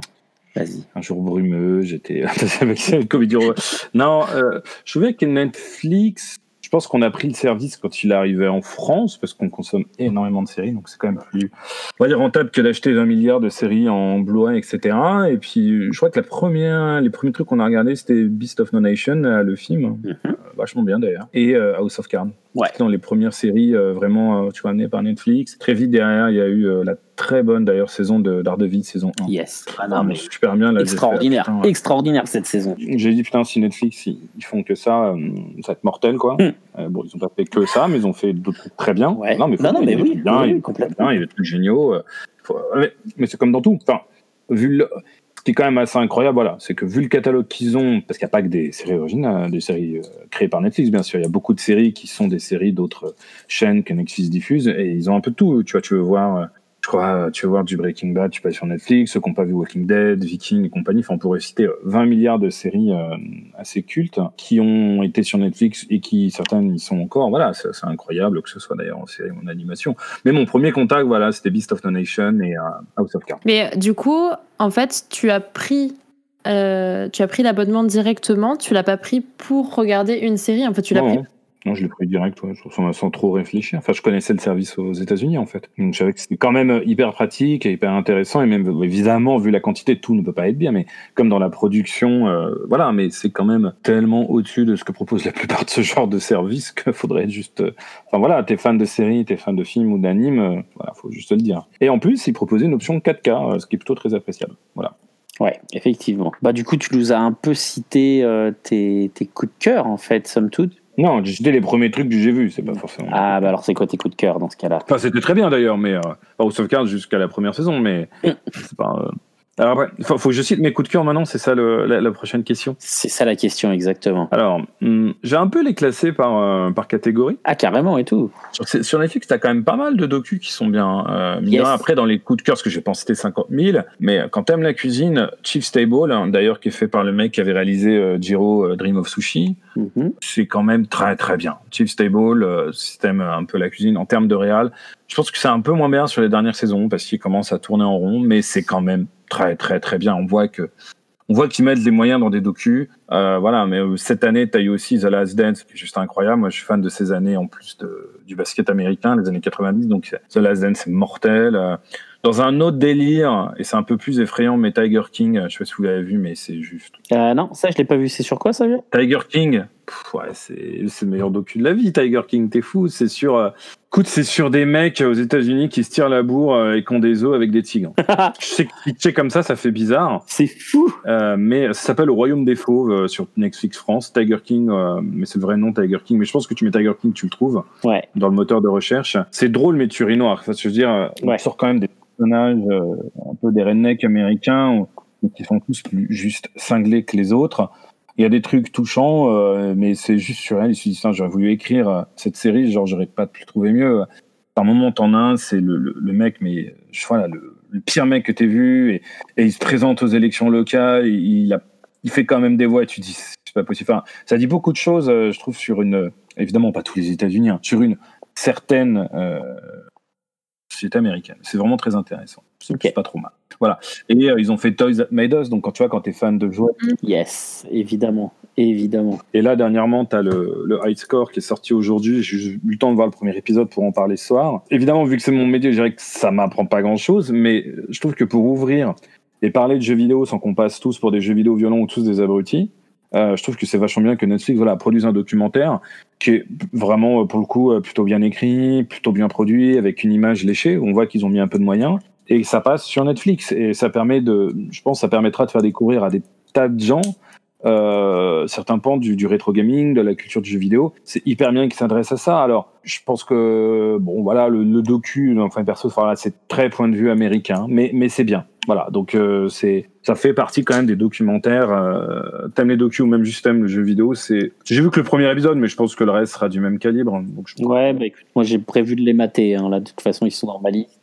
Là, c'était les docus. Les films, films évidemment, plein de films super bien sur Netflix, puisque tu vois, ils vont avoir, euh, ils vont avoir des classiques, puisqu'ils ont racheté des, des catalogues de classiques. Euh, En SF, t'as pas mal de trucs, t'as les Nolan, enfin, il y a plein de films bien sur Netflix, euh, dans, le, dans le back catalogue. Donc, je vais pas te citer des films qui sont déjà sortis il y a des années, évidemment. qui sont distribués ailleurs, mais dans Netflix, dans ce qu'ils ont créé, il y a un truc qui s'appelait Triple, Triple Frontière en français, je sais pas comment ils le disent, euh, Triple Frontier, qui est pas mal du tout euh, sur les films de guerre. Il y a Okja, évidemment. Ouais, évidemment, évidemment. Et voilà, c'est le genre de film que tu as envie de voir sur Netflix, c'est-à-dire un réalisateur, donc là sud-coréen, bon, un réalisateur voilà qui est un génie, c'est un réal euh, et il va, il n'a pas forcément les moyens à un moment donné peut-être de faire ce film avec le cinéma, et tu as une plateforme qui va lui dire tiens, vas-y, prends l'argent, carte blanche, fais ce que tu veux. Quand c'est ça, ça c'est sûr que c'est pas Kissing Boost 2, hein. mais quand c'est ça, euh, je trouve que Netflix envoie du lourd et que la plateforme là prend vraiment du sens. Voilà, ça c'est un peu comme en animé. Alors merde, je, je- je suis nul là. Le Devil, Ah, Devilman Crybaby. Ouais, voilà. Et bah ça, c'est pareil. Tu vois la série, tu te dis ouais, c'est bien qu'il y ait une plateforme pour financer ça parce que sinon, je sais pas qui aurait payé pour ça. Mais justement, c'est bien que ça existe et c'est bien que tu puisses le trouver. Bah, Devilman Crybaby, c'est c'est oufissime. hein. Après, c'est un très bon remake euh, de la série. euh, Il y a beaucoup de gens qui pensent que genre c'est une adaptation libre, mais c'est euh, enfin c'est la direction artistique contre l'histoire. C'est c'est exactement euh, exactement Devilman quoi. Bah, évidemment, mais bien sûr. Mais Mais grave, c'est- grave. c'est bien que ça existe en animé et que ça soit sur Netflix. Comme par exemple, alors c'est pas eux qui l'ont créé, mais tu peux trouver des prods françaises, tu vois, comme euh, Last Man, Yes. tu peux le regarder en Yes. entier sur Netflix. Vermine, euh, de Bobby P, je crois. Ouais, tu peux le trouver sur Netflix, il s'appelle Vermine. C'est juste mortel. Et euh, c'est un, truc que tu vois pas à la télé française. C'est pas normal qu'on l'ait pas eu euh, quelque part, mais tu le trouves sur Netflix. Donc voilà, ils ont, ils ont un peu d'ailleurs, je pense, re- relancé certaines prods d'animés. Alors après, tu vois qu'ils font souvent des trucs justement calibrés quand ils ont compris qu'il y avait un créneau. Il y a le créneau Baki, donc ils font Ken Gash, euh, des trucs comme ça. Mais c'est pas grave. Euh, là, là, j'avais divergé sur l'animation, mais globalement, c'est bien. Euh, voilà, qu'il y ait des, trucs en animé. euh, Peut-être parfois justement moins calibrés que ce que tu pourrais trouver à la télé japonaise aujourd'hui, qui va avoir tendance aujourd'hui à faire un peu tout le temps la même chose, et ben c'est bien. On peut se, tu vois, on peut rêver à se dire, bah, un jour si t'as des mecs, ils reforment une dream team façon euh, Cowboy Bebop, bah peut-être qu'ils pourraient avoir des financements pour faire la série qu'ils veulent sur Netflix. Et là, tu dis, oui, d'accord, merci, euh, prenez mon argent. J'avoue. Ça, c'est le, ce que j'appelle le bon Netflix. Quand la plateforme peut servir à faire ça. Alors, il y a quand même un esprit mercantile. Hein, ils font pas ça pour, euh, c'est pas des bisounours, mais quand ça peut amener à ce genre d'œuvre qui n'aurait pas existé autrement et qu'il y a des créateurs qui ont les moyens de sortir des, des trucs que tu verrais pas dans le circuit classique commercial, on va dire, c'est-à-dire télé, cinéma, etc. Eh ben merci. Donc ça c'est un peu l'anime. Maintenant, euh, t'as- ah oui, dans, dans les films, donc la plateforme vachement bien. Euh, T'as un truc qui s'appelle The Night Come, Come for Us. Ça me dit quelque Euh, personne connaît, mais dedans, tu as l'acteur notamment que tu as dans, euh, comment ça s'appelle dans The Raid, c'est gros film d'action. Euh, ça, c'est les films indonésiens qui sont le nouveau créneau de la baston. Et bah, tu vois, tu as des petits films comme The Night Come For Us, qui est vraiment un film indonésien dont personne n'a entendu parler. Bah, tu le trouves sur Netflix. Tu as aussi voilà, des, des films asiatiques où c'est juste de la baston. Alors, le film, le, le scénar, bon, on s'en fout, enfin, faut être très honnête. Mais par contre, niveau mec qui se tape dessus, c'est, c'est, voilà, c'est film du samedi soir, euh, sans prétention, mais ça se tape. The Night Come For Us, c'est plus intéressant, je sais pas, de regarder, de regarder ça que de regarder, euh, Tyler Drake, alors qu'il y a des super scènes, t'as un plan séquence dans Tyler Drake qui est, qui est mortel, mais c'est juste, c'est vraiment de l'esbrouf de A à Z. C'est regarder, on, on a filmé un plan séquence, euh, les mecs se battent, bah, bah, regarde comme ils se battent dans The Night Come For Us, c'est autre chose. Ah, il y a Ip Man, hein, si t'aimes euh, les gens qui se tapent hein, sur Netflix, il y a les trois Ip Man. hein. Ouais, mais je pense qu'ils se tapent pas comme dans The Night Come For Us, tu vois, mais vraiment. Non, non, non, mais ça m'intéresse, je vais le mater du coup. Mais c'est voilà, c'est pas, tu le regardes pas pour son scénar, hein, ça c'est sûr. Hein, ou les, les- les ouais. T'as un truc qui s'appelle Anon aussi, qui est, tu vois, qui est ce genre de petit film de SF. Ah, yes, yes. Voilà, c'est sans prétention, mais tu vois, ça a du sens. Pour moi, ça a plus de sens que des trucs ultra marketés, calibrés comme euh, comme Bright, euh, comme euh, comme Project Power, qui est juste juste pas possible en fait. Vois. Faut vraiment que ça, faut ça qu'ils arrêtent. Voilà, donc parfois t'as le meilleur qui côtoie le pire. Bah, tu vois, par exemple, en série animée, des trucs comme euh, la série en, en, en 3D de Senseiya, c'est ça, ça devrait être interdit. Ça devrait y avoir des Oh là non, là. ça tu Oh ça tu peux pas faire ça. Par contre, ça faut pas qu'ils Non, tu peux pas. Faut qu'ils donnent l'argent, je sais pas, aux mecs qui ont fait les, la- les premiers OAV d'Hades et leur disent vas-y, faites un truc sur Senseiya. Ça. Ils pourraient faire la fin de Lost Canvas en animé, mais non, faites pas la. Non, touchez pas Ça ça. savait pas faire, quoi. Là, tu dis non, non, non, non, non, non. Voilà, donc. Mais c'est normal que tu aies du bien et du moins bien. Après, je pense que le plus intéressant, voilà, la série télé. Là, t'as quand même pas mal de trucs cool. Hein. Je te citais Daredevil saison 1, la saison 1 quand même de Stranger Things. C'est pop, hein, c'est évidemment, c'est grand tout ce que tu veux, mais ça marche Ah bah, plutôt carrément. bien. T'as Dark qui s'essouffle un peu sur la fin, mais honnêtement, pour euh, voilà, pour une série qui qui va te parler de multivers, ce genre de choses, c'est c'est plutôt pas mal. Voyage dans le temps, The Crown, qui est quand même, euh, c'est impressionnant. Bon, c'est pas la série la plus fun de la terre, mais Ah, franchement, moi j'ai vu la saison 1, c'est trop bien The Crown. bah oui, c'est ce que je dis, c'est super bien Ah rigolé. oui. Bah après, Ouais, ouais, pas- c'est hyper pas, euh, non, super. T'as un Narcos, ils ont lancé un peu une mode. Alors du coup, après, t'as eu toutes les déclinaisons. Bon, mais voilà, la première série est plutôt cool. J'avais cité en comédie romantique, voilà, mes premières fois. Même Punisher, Oui. hein, la saison 1, c'est pas mal. Hein, la saison 1 de Punisher, c'est, c'est- tout est pas parfait. euh, Jessica Jones, saison 1, ça se regarde. Euh, t'as Kingdom, c'est la série coréenne euh, de zombies dans du médiéval fantastique. C'est pas mal quand même. Euh, on peut citer évidemment Mindhunter, c'est pour les trucs, les polars. T'as quand même voilà. Ça, et t'as des, parfois t'as des surprises au début. T'as du mal à rentrer dedans. Tu sais pas d'où ça sort. Et tu te dis, et il y a des épisodes assez incroyables, une série qui s'appelle The OA. Ah bah oui, The OS, c'est trop bien, ouais. Voilà, t'es là, t'es, waouh, je sais pas où vous partez les gars, mais il y a des trucs, il y a des trucs assez bien dedans. C'est pas facile de rentrer dedans, mais voilà, ah, j'en ai cité pas mal quand même. Après, j'ai mon coup de cœur, mais je le garde pour là pas tout de suite. Donc, Ah, euh, bah non, sinon je spoil tout. Voilà, donc t'as quand même de quoi faire, hein, honnêtement. Entre, en plus là, je parle souvent de, de séries Netflix, t'as quand même les bacs catalogues, hein, comme je disais, de, de tout le reste, euh, ouais, c'est quand même pas mal. Après, si t'as ton coup de cœur ultime de tous les temps sur Netflix, c'était la question. Tu peux le dire maintenant. Hein. Alors c'est pas le coup de cœur ultime de tous les temps, mais c'est la série à mon, alors à mon grand regret, mais finalement c'est bien parce que j'ai pu la binge watcher que j'ai découvert euh, un peu trop tard. Je sais pas parce que ça me faisait pas envie sur les, les résumés, alors qu'en fait c'est vachement bien. C'est Peaky Blinders. ah yes, Et, euh, ok. Même cinq saisons sur Netflix. Rien que les acteurs, Tom Hardy qui est fantastique dedans, même tous les acteurs sont mortels, Lazie qui est mortel. Euh, Parfois il y a des épisodes moins bien, mais comme c'est que des saisons de six épisodes, globalement ça tient quand même bien la route. Euh, voilà, c'est pas récent, hein, tu vois, encore une fois, ils viennent de diffuser la cinquième saison, mais du coup c'est facile à rattraper, puisqu'il n'y a, pas- il y a que 30 épisodes. C'est ça. Euh, sur cinq saisons. La saison 6 c'est pas près d'arriver puisqu'ils ils vont commencer le tournage là à cause euh, malheureusement des conditions sanitaires. Euh, mais ça c'est vraiment cool. Voilà, c'est mon coup de cœur du moment. Voilà. Après ça dépend des années, tu- parce qu'il y a des trucs qui, qui tournent, hein, mais euh, voilà. D'accord, très bien. Bah, du coup, moi, t'as répondu à ma question de qu'est-ce que tu recommanderais parce que tu nous as fait toute une liste. Grave, grave. voilà. Une drop list. Et, euh, et ben après, je te laisse poser la, la suivante, Seb, mais il a à moitié répondu aussi déjà. Mais c'est ça, là, parce que j'étais en train de regarder, mais c'est vrai que je te demande qu'est-ce que tu, qu'est-ce qui t'a marqué récemment? Tu nous l'as un peu dit aussi, là. Je te dis The Platform Ah ouais. et, euh, et Peaky Blinders. Yes, yes, yes. Donc du coup, après à la question qu'est-ce que tu regardes en ce moment? Donc on peut dire high score. Alors vu que tu as commencé aujourd'hui, ça va être ce que tu vas. Et bah alors, High Score, tout à fait. Euh, je, re- je pense commencer The Good Girl. J'hésitais à le commencer du coup, donc euh, tu m'as. Tu m'as, tu m'as convaincu. Alors, les trucs des teenagers euh, Warrior Non, Teenage Bounty Hunters, ok je sais pas. Ouais. Je sais pas, mais ça peut pas être pire que genre Outer Bank, je Ah. dis, donc euh, pourquoi pas. Tu mates aussi, euh, du coup, The Umbrella Academy saison 2, du coup. Ah, je- ah oui, c'est vrai, je suis dans la saison 2 d'Umbrella Academy. J'ai aussi regardé, enfin, on, a, on a fait ça aussi, on a fait euh, Outlander, hein, qui est sur Netflix d'ailleurs. Ouais. Il y a du bien, il y a du, du moins bien. Ah, il y a quand même il y a The Arrival de Denis Villeneuve qui est sur Netflix, qui est arrivé il y a pas longtemps sur Netflix. Ça, euh, c'est à regarder. Et bien sûr, mais comment je peux ne pas en parler? Sur Netflix, il y a les, il y a les saisons de Terrace House. Ah bah Oui. nous, on- nous on n'est pas euh, malheureusement on n'est pas. euh, Enfin on suit de loin avec Seb, mais on n'a pas regardé spécialement les. Eh Mais ben, on envisage de le faire et même de faire un épisode dessus, du coup. Oh, T'as regardé un peu de télé-réalité, euh, ça vaut vraiment le coup de. euh, voilà, c'est marrant. Alors c'est détente, hein, je dis pas que c'est un chef-d'œuvre du tout, mais c'est euh, c'est plutôt euh, c'est plutôt détente. Après évidemment, je parle pas de, des Ghibli maintenant qui sont sur euh, Oui. sur Netflix. Enfin, on peut pas, voilà, on va pas euh, tout tout détailler tout le catalogue. Je pense qu'il y a- ça va prendre du temps. Voilà. Et, euh, et toi, ce serait quoi tes genres de prédilection? T'aimes un peu de tout en fait. Alors je suis très SF, vu ce que j'écris, hein, très SF, fantasy, fantastique. hein, je suis très, je suis très geek là-dessus. Maintenant, euh, voilà, euh, j'adore les comédies romantiques et puis euh, voilà. Ouais. Je- pff, ou les bons films d'action. euh, Mais je suis plutôt bon public. Mais après, voilà, je, pense que c'est peut-être une déformation professionnelle. C'est-à-dire que je vais être très bon public. Je- Attends, j'ai regardé Warrior Nun, si tu veux, j'en étais là. hein. Euh, je vais être très bon public, ce qui n'empêche pas. que tu peux, tu peux regarder un truc et y prendre un- une sorte de plaisir coupable. Tu vois, ou te dire, tu débranches ton cerveau. C'est ce que tu fais quand on, tu vois, quand on regarde Terrace House, euh, typiquement, c'est ça. Euh, je me retiens, il y avait aussi Marco Polo, tu vois, un moment qui est sur Netflix, pareil, c'est pas, c'est pas la série du siècle, mais tu peux regarder en mode débranchage de cerveau.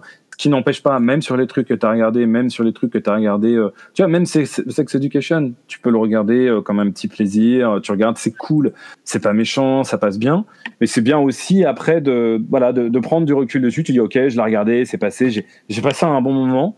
Maintenant, voilà, est-ce que c'était bien euh, et d'avoir une, euh, voilà, de, de passer le truc en revue et de, de voilà, d'avoir un point de vue un peu plus objectif dessus? Bah, je pense. Donc, je suis hyper bon public, mais je suis hyper bon critique. Enfin, quand je dis bon critique, ça veut, dire pas, ça veut pas dire que je suis un bon critique, ça veut dire que je vais avoir la critique facile, nuance. Oui, mais en même temps, enfin, l'un n'empêche pas l'autre, quoi. Effectivement, tu peux regarder un truc, je suis assez d'accord. Tu peux regarder un truc et prendre du plaisir et puis reconnaître que par contre, c'est pas C'est bon. pour ça que tu vois que même les trucs où je me fous, je me fous du truc, ouais, c'est ça, tu vois, comme Outer Bank ou Kissing Booth, bah, je les ai regardés, il n'y a pas de problème, et il y a, Bah, il y a vraiment pas de mal à, à les regarder. Voilà. Après, ouais, ouais, carrément. fais juste quand même un moment la distinction. Et du coup, euh, bah, parmi les trucs que tu mates ou que tu as maté, c'est quoi les suites de séries que t'attends le plus? La saison 6 de Peaky Blinders. Euh, ouais, ça, ça serait vraiment bien que.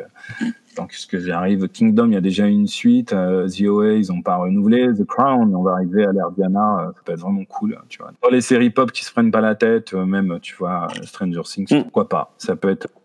ça peut quand même être assez cool. Et, et dis-moi, qu'est-ce qui te manque sur Netflix? Enfin, S'il y a quelque chose qui te manque, genre, est-ce qu'il y a un, un format que, que, que tu trouves qui serait sympa à avoir dessus Un format ou des séries particulièrement? Voilà, ou Bah, tout simplement, euh, bah, alors déjà, il y a des séries, je citais tout à l'heure, hein, tu vois, The Good Fight, mais tu as des séries comme ça qui, qui manquent sur Netflix. Après, tu as des séries simplement parce qu'elles sont dans un autre catalogue. J'aurais aimé voir un Battlestar Galactica 2003 sur Netflix. Bon, c'est chez Amazon, mais c'est, enfin, logique, tu vois, ils peuvent, ils pas non plus tout. Et surtout, bah, ce qui est aussi très logique, ils n'ont pas le catalogue HBO. Et pour le coup, tu as quand même de très, très, très, très grandes séries, de très, très grandes séries qui arrivent en ce moment qui sont sur le catalogue HBO, mais finalement, euh, voilà, une plateforme ne peut pas avoir euh, toutes les séries qui existent. Ils en ont quand même déjà beaucoup sur Netflix. En France, on n'a pas à se plaindre parce que je pense pour un prix modeste, on peut avoir la, un beau panel, tu vois, de la plupart des offres qui existent en série et Netflix reste aujourd'hui le, le plus gros. Euh, ce qui manque, non, ils touchent quand même un peu à tout, tu vois. Ils, ils font de l'anime. Ils, ont, ils sont quand même plutôt très bien gaulés en docu, en, en bon docu en plus. Ouais. Euh, pff, finalement, la seule chose que tu peux souhaiter, c'est que ça aille plus vite pour avoir plus d'œuvres qu'il y a, par exemple, sur le portail américain ou sur le portail japonais. Mais il y a déjà, En fait, je pense que ça serait une erreur. En format, ils ont déjà quasiment tout. Moi, ce qui me manquerait, mais je, parle pour moi, puisque c'est une de mes activités, c'est de produire des émissions. ça serait que, tu vois, c'est quand même difficile. C'est-à-dire, euh, t'aurais envie que bah, y ait plus d'argent investi dans les dans des prods françaises, pas quelques séries, et qu'il y ait de plus en plus de. Il y en a, mais voilà, t'aurais. Euh, voilà.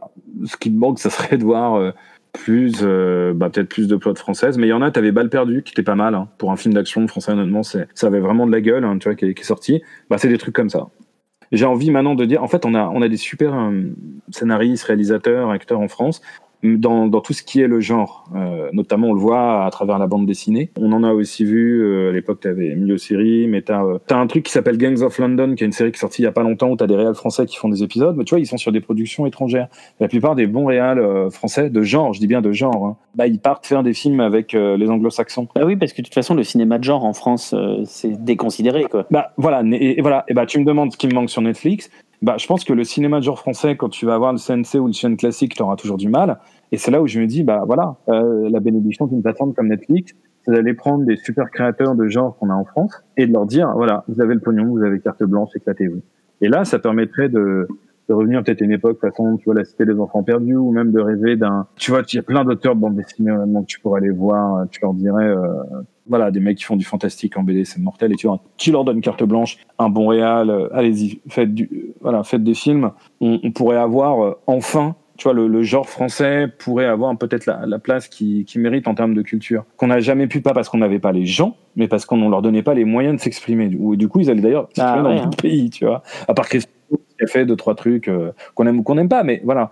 Et euh, mais le genre français, tu vois, même en film d'horreur, on, on, est bon, quoi, alors qu'on les aime ou qu'on les aime pas, des trucs comme Martyr. Mais tu vois, t'as quand même des artistes, voilà. Et de se dire, bah, grave, Aja, euh, voilà. Tu prends des mecs comme ça, bah oui, mais la connaît des yeux, c'est pas, oui. c'est pas français. Bah non. C'est pas payé par des Français, quoi. Donc, t'as envie de dire, en France, il n'y a pas que Luc Besson qui fait des films de genre, en fait. Et ça serait bien, voilà, de Netflix, ils disent, faites confiance, pas des grosses prods, euh, pas a des séries qui se passent à Marseille. Euh, voilà. Pour finir, voilà, euh, ma conclusion rapide, c'est qu'il n'y a pas, évidemment, sur un, Netflix, c'est un tel catalogue qu'il y aura toujours du bien, du moins bien, des trucs plus commerciaux pour plaire à un certain public, et c'est normal. Et chacun, après tout, regarde ce qu'il veut. C'est ça qui est quand même le plus important. Exactement. Pour ça qu'il vaut mieux mettre l'accent sur le positif. Et le positif, c'est qu'on peut, je pense, y voir des séries, des films, des docus, et donc, ce que je disais, je l'espère à l'avenir, une carte blanche à des, des artistes français qu'on verrait pas, euh, voilà, s'il n'y a pas une plateforme comme ça. Alors, certes, ça aurait pu être bien, euh, Cocorico aussi, qu'il y ait des plateformes françaises qui puissent s'aligner, proposer le même genre de choses. Mais pour l'instant, c'est pas le cas, donc faut prendre l'argent où il est et faire des choses avec. Voilà. Ouais. Je me demandais, toi, tu, est-ce que ce serait ton rêve d'avoir une de tes émissions qui soit diffusée sur Netflix? Alors oui et non. C'est-à-dire qu'en fait, euh, de toute façon, on essaye en ce moment, on tourne avec des trucs, on, je dirais, on voit tout le monde. On voit, euh, donc c'est pas, euh, mais c'est pas un rêve dans le sens où euh, ça paraît pas comme un truc euh, très inaccessible. Il hein. faut faire un truc bien, qui est bien gaulé, etc. Mais il faut savoir, sans rentrer dans les détails, que quand tu produis, tu vois, quand tu quand tu vends un truc à Netflix. Alors, j'ai pas encore vendu de trucs à Netflix. Donc là, le message que je vous donne vient de la part de, de potes producteurs qui ont vendu des trucs à Netflix, je le précise. Mais tu vois, j'ai pas lu le contrat, je suis pas dans les détails, je suis pas un expert, faut pas prendre ma parole comme parole d'évangile. Mais si vous voulez, l'idée générale, c'est que Netflix, ils, vont mettre l'argent. Après, évidemment, euh, tu le côté un peu euh, nombriliste de dire putain, j'ai un truc sur Netflix, tout le monde va voir. D'accord, d'accord. Mais en tant que créateur, ce qui se passe, c'est que très souvent, Netflix, qui est plutôt dans la négociation euh, en position de force, faut pas, faut se l'avouer, euh, va dire voilà, on met tant d'argent sur la table, toi créateur, on t'achète, soit ta série, tu l'as déjà faite, on te l'achète, et en fait après on en fait ce qu'on veut quoi. Et tes droits d'auteur et ton contrôle sur la série, tu peux te le mettre dans le cul, tu vois. C'est à l'américaine, hein. c'est pas Netflix en particulier, si vous voulez. Oui, voilà, c'est le droit à l'américaine, c'est la même chose dans les comics, c'est la même. C'est juste qu'en France on n'est pas pareil. Et c'est d'ailleurs pour ça, euh, notamment qu'il y a si peu par exemple d'adaptation au cinéma par des Américains de BD franco-belge, parce que les Américains quand ils achètent des droits, par exemple pour faire un film, bah ils payent, ils payent, mais après ils font ce qu'ils veulent t'achètes des droits pour faire une BD franco-belge, je sais pas, genre Torgal dans un film payé par des Américains, et bah t'as l'auteur sur le dos, tu peux pas faire ce que tu veux, tu lui dois déjà beaucoup d'argent, mais en plus il a son mot à dire. C'est le droit français, ce qui est évidemment très bien pour les auteurs, mais comme c'est pas pareil à l'étranger, bah c'est toujours beaucoup plus compliqué pour nous finalement de de vendre à des plateformes comme ça. Donc je pense que la bonne solution pour aller sur Netflix, c'est par exemple, tu vois, un, pote, la Dedo, il avait eu son spectacle sur Netflix. Voilà, où tu as la série La Semaine qui débarque sur Netflix. C'est qu'en fait, quand tu as une œuvre, tu vois, qui, est déjà existante, par exemple, si j'avais Hard Looters, et que Netflix France veut m'acheter Douters, mais mais bien sûr, merci, parce que l'œuvre est déjà existante, elle est déjà produite, donc euh, si tu veux, ils vont pas contrôler euh, la création de l'œuvre par définition puisqu'elle existe déjà, et ils vont simplement l'acheter pour leur catalogue. Dans ce cas-là, ça permet de, bah, de toucher de l'argent déjà et euh, d'avoir quelque chose qui va être vu, euh, c'est incomparable. Là où je suis plus, euh, je dirais pas que je veux pas le faire, bien sûr, je dirais pas non si demain Netflix propose de faire une série, il faut pas être idiot non plus. Mais là où je dirais que je serais plus méfiant, c'est euh, sur de la création pure et dure. Tu vois, genre, on va voir Netflix France, ils veulent nous prendre une série. Bien sûr, l'output, si tu veux, d'être sur Netflix, c'est génial. Évidemment, je dirais jamais, on faut pas être idiot. Mais là où je me dis que c'est, j'ai parlé voilà, à pas mal de créateurs qui m'ont dit que c'est pas simple, c'est que même si c'est ta série, même si c'est toi qui l'apporte, même si c'est toi qui l'as créé, à partir du moment où ils mettent l'argent, bah, s'ils veulent t'imposer ceci, cela, ils t'imposeront ceci, cela. Donc, euh, juste d'accord avec le système américain, mais malheureusement, quand tu vas aller dans le cinéma ou la série télé, bah il faut faire des compromis. Euh, je dis pas que c'est bien, mais voilà, moi j'aurais rêvé, euh, mais on n'est pas dans le HBO de 97 où t'as Fontana qui arrive et qui dit, euh, on lui donne du fric, on lui dit fais ce que tu veux, le mec dit ça vous emmerde. Si je fais ose, je fais non non mais vas-y fais ce que tu veux. Et le mec, il a fric, il fait cette sérieuse, euh, il l'écrit comme il veut. Euh, ça, ça n'arrive plus en fait. Mm. C'est plus possible. Mais ça, ça aurait été génial. Mais bon, c'est pas le cas. Voilà. Yes. Eh ben, merci beaucoup d'avoir répondu à nos questions, Guillaume. On va pouvoir clôturer l'émission. Exactement. Oh, je pensais qu'on avait passé l'intro là. Vous avez eu le cuisinier. Il est parti juste après les hors d'œuvre. J'ai pas la ref. Ah là, là, là là là là là là là. C'est les douze travaux d'Astérix, les enfants. Ah ah ouais, t'es parti chercher ça loin. Bah loin, dis donc. La culture française, monsieur. Ouais, ouais. Loin quand même. Et bah voilà, euh, cet épisode pilote de Tout Doom est terminé pour aujourd'hui. Donc bah manifestement, puisque vous nous écoutez, vous savez que vous pouvez nous écouter sur différentes plateformes. Alors vous nous retrouvez un peu partout. On est sur Spotify, Apple Podcast, Breaker, Castbox, Google Podcast, Overcast, Pocket Cast, Radio Public, PodCloud. Euh, je suis fatigué là, je te laisse la suite. a. C'est bon, t'as tout dit. Pour l'épisode suivant, promis, on vous parlera d'iScore. Là, on ne pouvait pas hein, regarder euh, tout le jour même. Malheureusement, on a, on a aussi une vie. Et aussi, ce qu'on vous propose, c'est que sur les réseaux sociaux, enfin sur Twitter spécifiquement, avec le hashtag tu dois binger, ER, ER. ne faites pas de faute d'orthographe s'il vous plaît.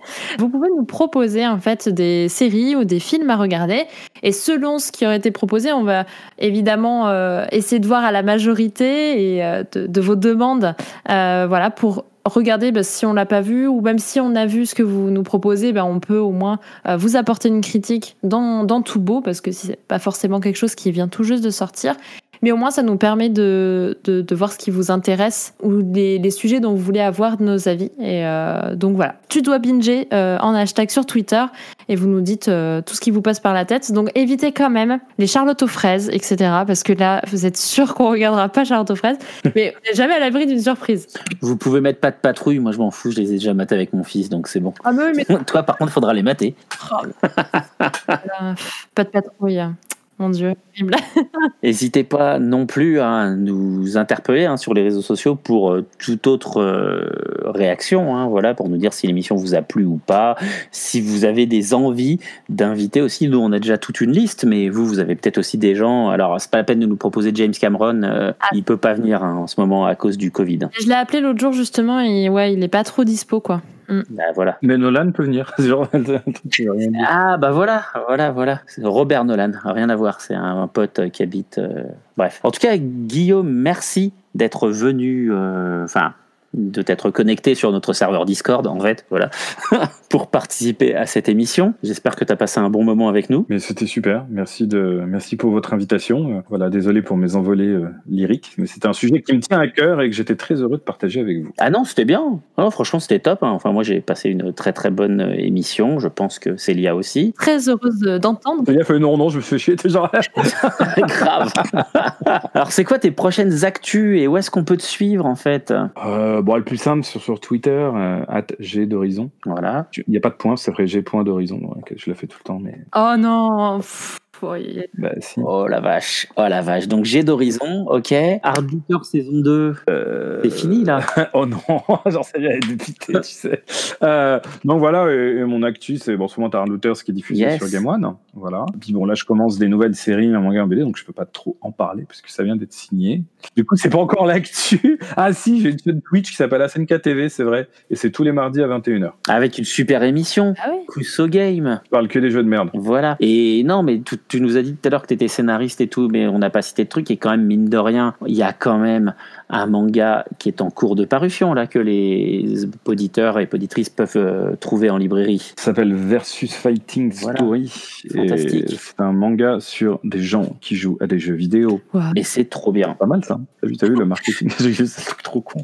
Non, en fait, c'est c'est un- c'est comme Captain Tsubasa ou Slam Dunk, sauf que c'est pas sur du foot ou du basket, mais c'est sur de l'e-sport. Ben ouais, et c'est trop bien, quoi. Mais c'est un shonen sportif d'e-sport. Et on a toutes les ficelles qu'on retrouve effectivement dans les shonen d'action. Et c'est top. Eh ben merci. Alors bientôt la série Netflix, non je déconne. Ah bah, eh, écoute, hein, peut-être que le CM nous écoute et qu'il va se dire, mais c'est une super idée. Il va aller voir son boss et son boss va dire, mais oui, Je carte pas. blanche. Je sais pas pourquoi, mais je crois pas. Ouais, J'y crois pas non plus, hein, mais bon. Et nous, alors, on peut nous retrouver où, euh, Célia? Alors, on peut nous retrouver sur Twitter, alors avec un super hâte que j'ai euh, j'ai dû trouver euh, intelligemment parce que évidemment tout Zoom était déjà pris. Donc underscore to doom underscore. Voilà, c'est pas trop c'est pas trop compliqué. Et, sur Facebook, bah, vous pouvez taper to doom ou alors euh, todoom.podcast. Vous nous trouverez euh, super facilement. Et toi, euh, Seb, sur Twitter, du coup, euh, sur Bangavor Ouais, moi, Twitter, c'est @mangavor. Sur Facebook, c'est pareil, c'est Mangavor en l'occurrence, voilà. Et puis sinon, bah, c'est sur le site Mangavor. Et même sur YouTube, c'est Mangavor. C'est bien fait quand même la vie. Hein. Voilà. T'es trop bien brandé en fait. Eh ouais, je suis hyper bien brandé. ouais. J'ai eu peur quand t'as commencé cette phrase. Vraiment, j'ai eu peur. Je n'y ai même pas pensé une seule seconde. Je- Ouais, non, mais très bien, très bien. moi j'ai pensé, moi j'ai pensé aussi. Je... Bah voilà. Et on peut te suivre quelque part, toi aussi, euh, Célia? Non, me suivez pas, moi. Moi, j'ai peur des gens là qui sont derrière moi comme ça. C'est malin. Euh, sur Twitter, at euh, Sezaime, S-E-I-Z-A-H-I-M-E. Ou sinon, vous, si vous tapez Célia Roy, tout simplement, euh, vous me trouverez partout aussi. euh. Voilà, je suis partout. Et même sur TikTok. Oui, parce que sachez, sachez que j'ai enfin euh, lancé mon TikTok. Ah, t'as lancé ton TikTok? Parce que moi, j'ai créé un compte TikTok, mais j'ai encore rien fait avec. Quoi. Je suis trop vieux, en fait. J'ai mis deux vidéos d'animaux. Euh, Oh. voilà. On se fend la poire. Euh, voilà, allez tous me suivre sur TikTok. J'ai quatre abonnés. Voilà, pour l'instant. Waouh, la classe. Voilà. Bon, bah voilà, je pense qu'on a fait le tour des choses. On se donne rendez-vous, du coup, le mois prochain pour un nouvel épisode J'aimerais bien, oui, quand même. avec un nouvel ou une nouvelle invitée. Ce sera la surprise. Merci à tous en tout cas pour cette belle Ben, invitation et toi. c'était un honneur de participer à ce à cette première. Voilà. Et ouais, complètement. Un numéro historique. Merci à toi d'être venu. Merci beaucoup. Merci Célia pour cette super idée. Et, euh, merci à tous et à toutes de nous avoir écoutés. Et au mois prochain. Bye bye. Bye bye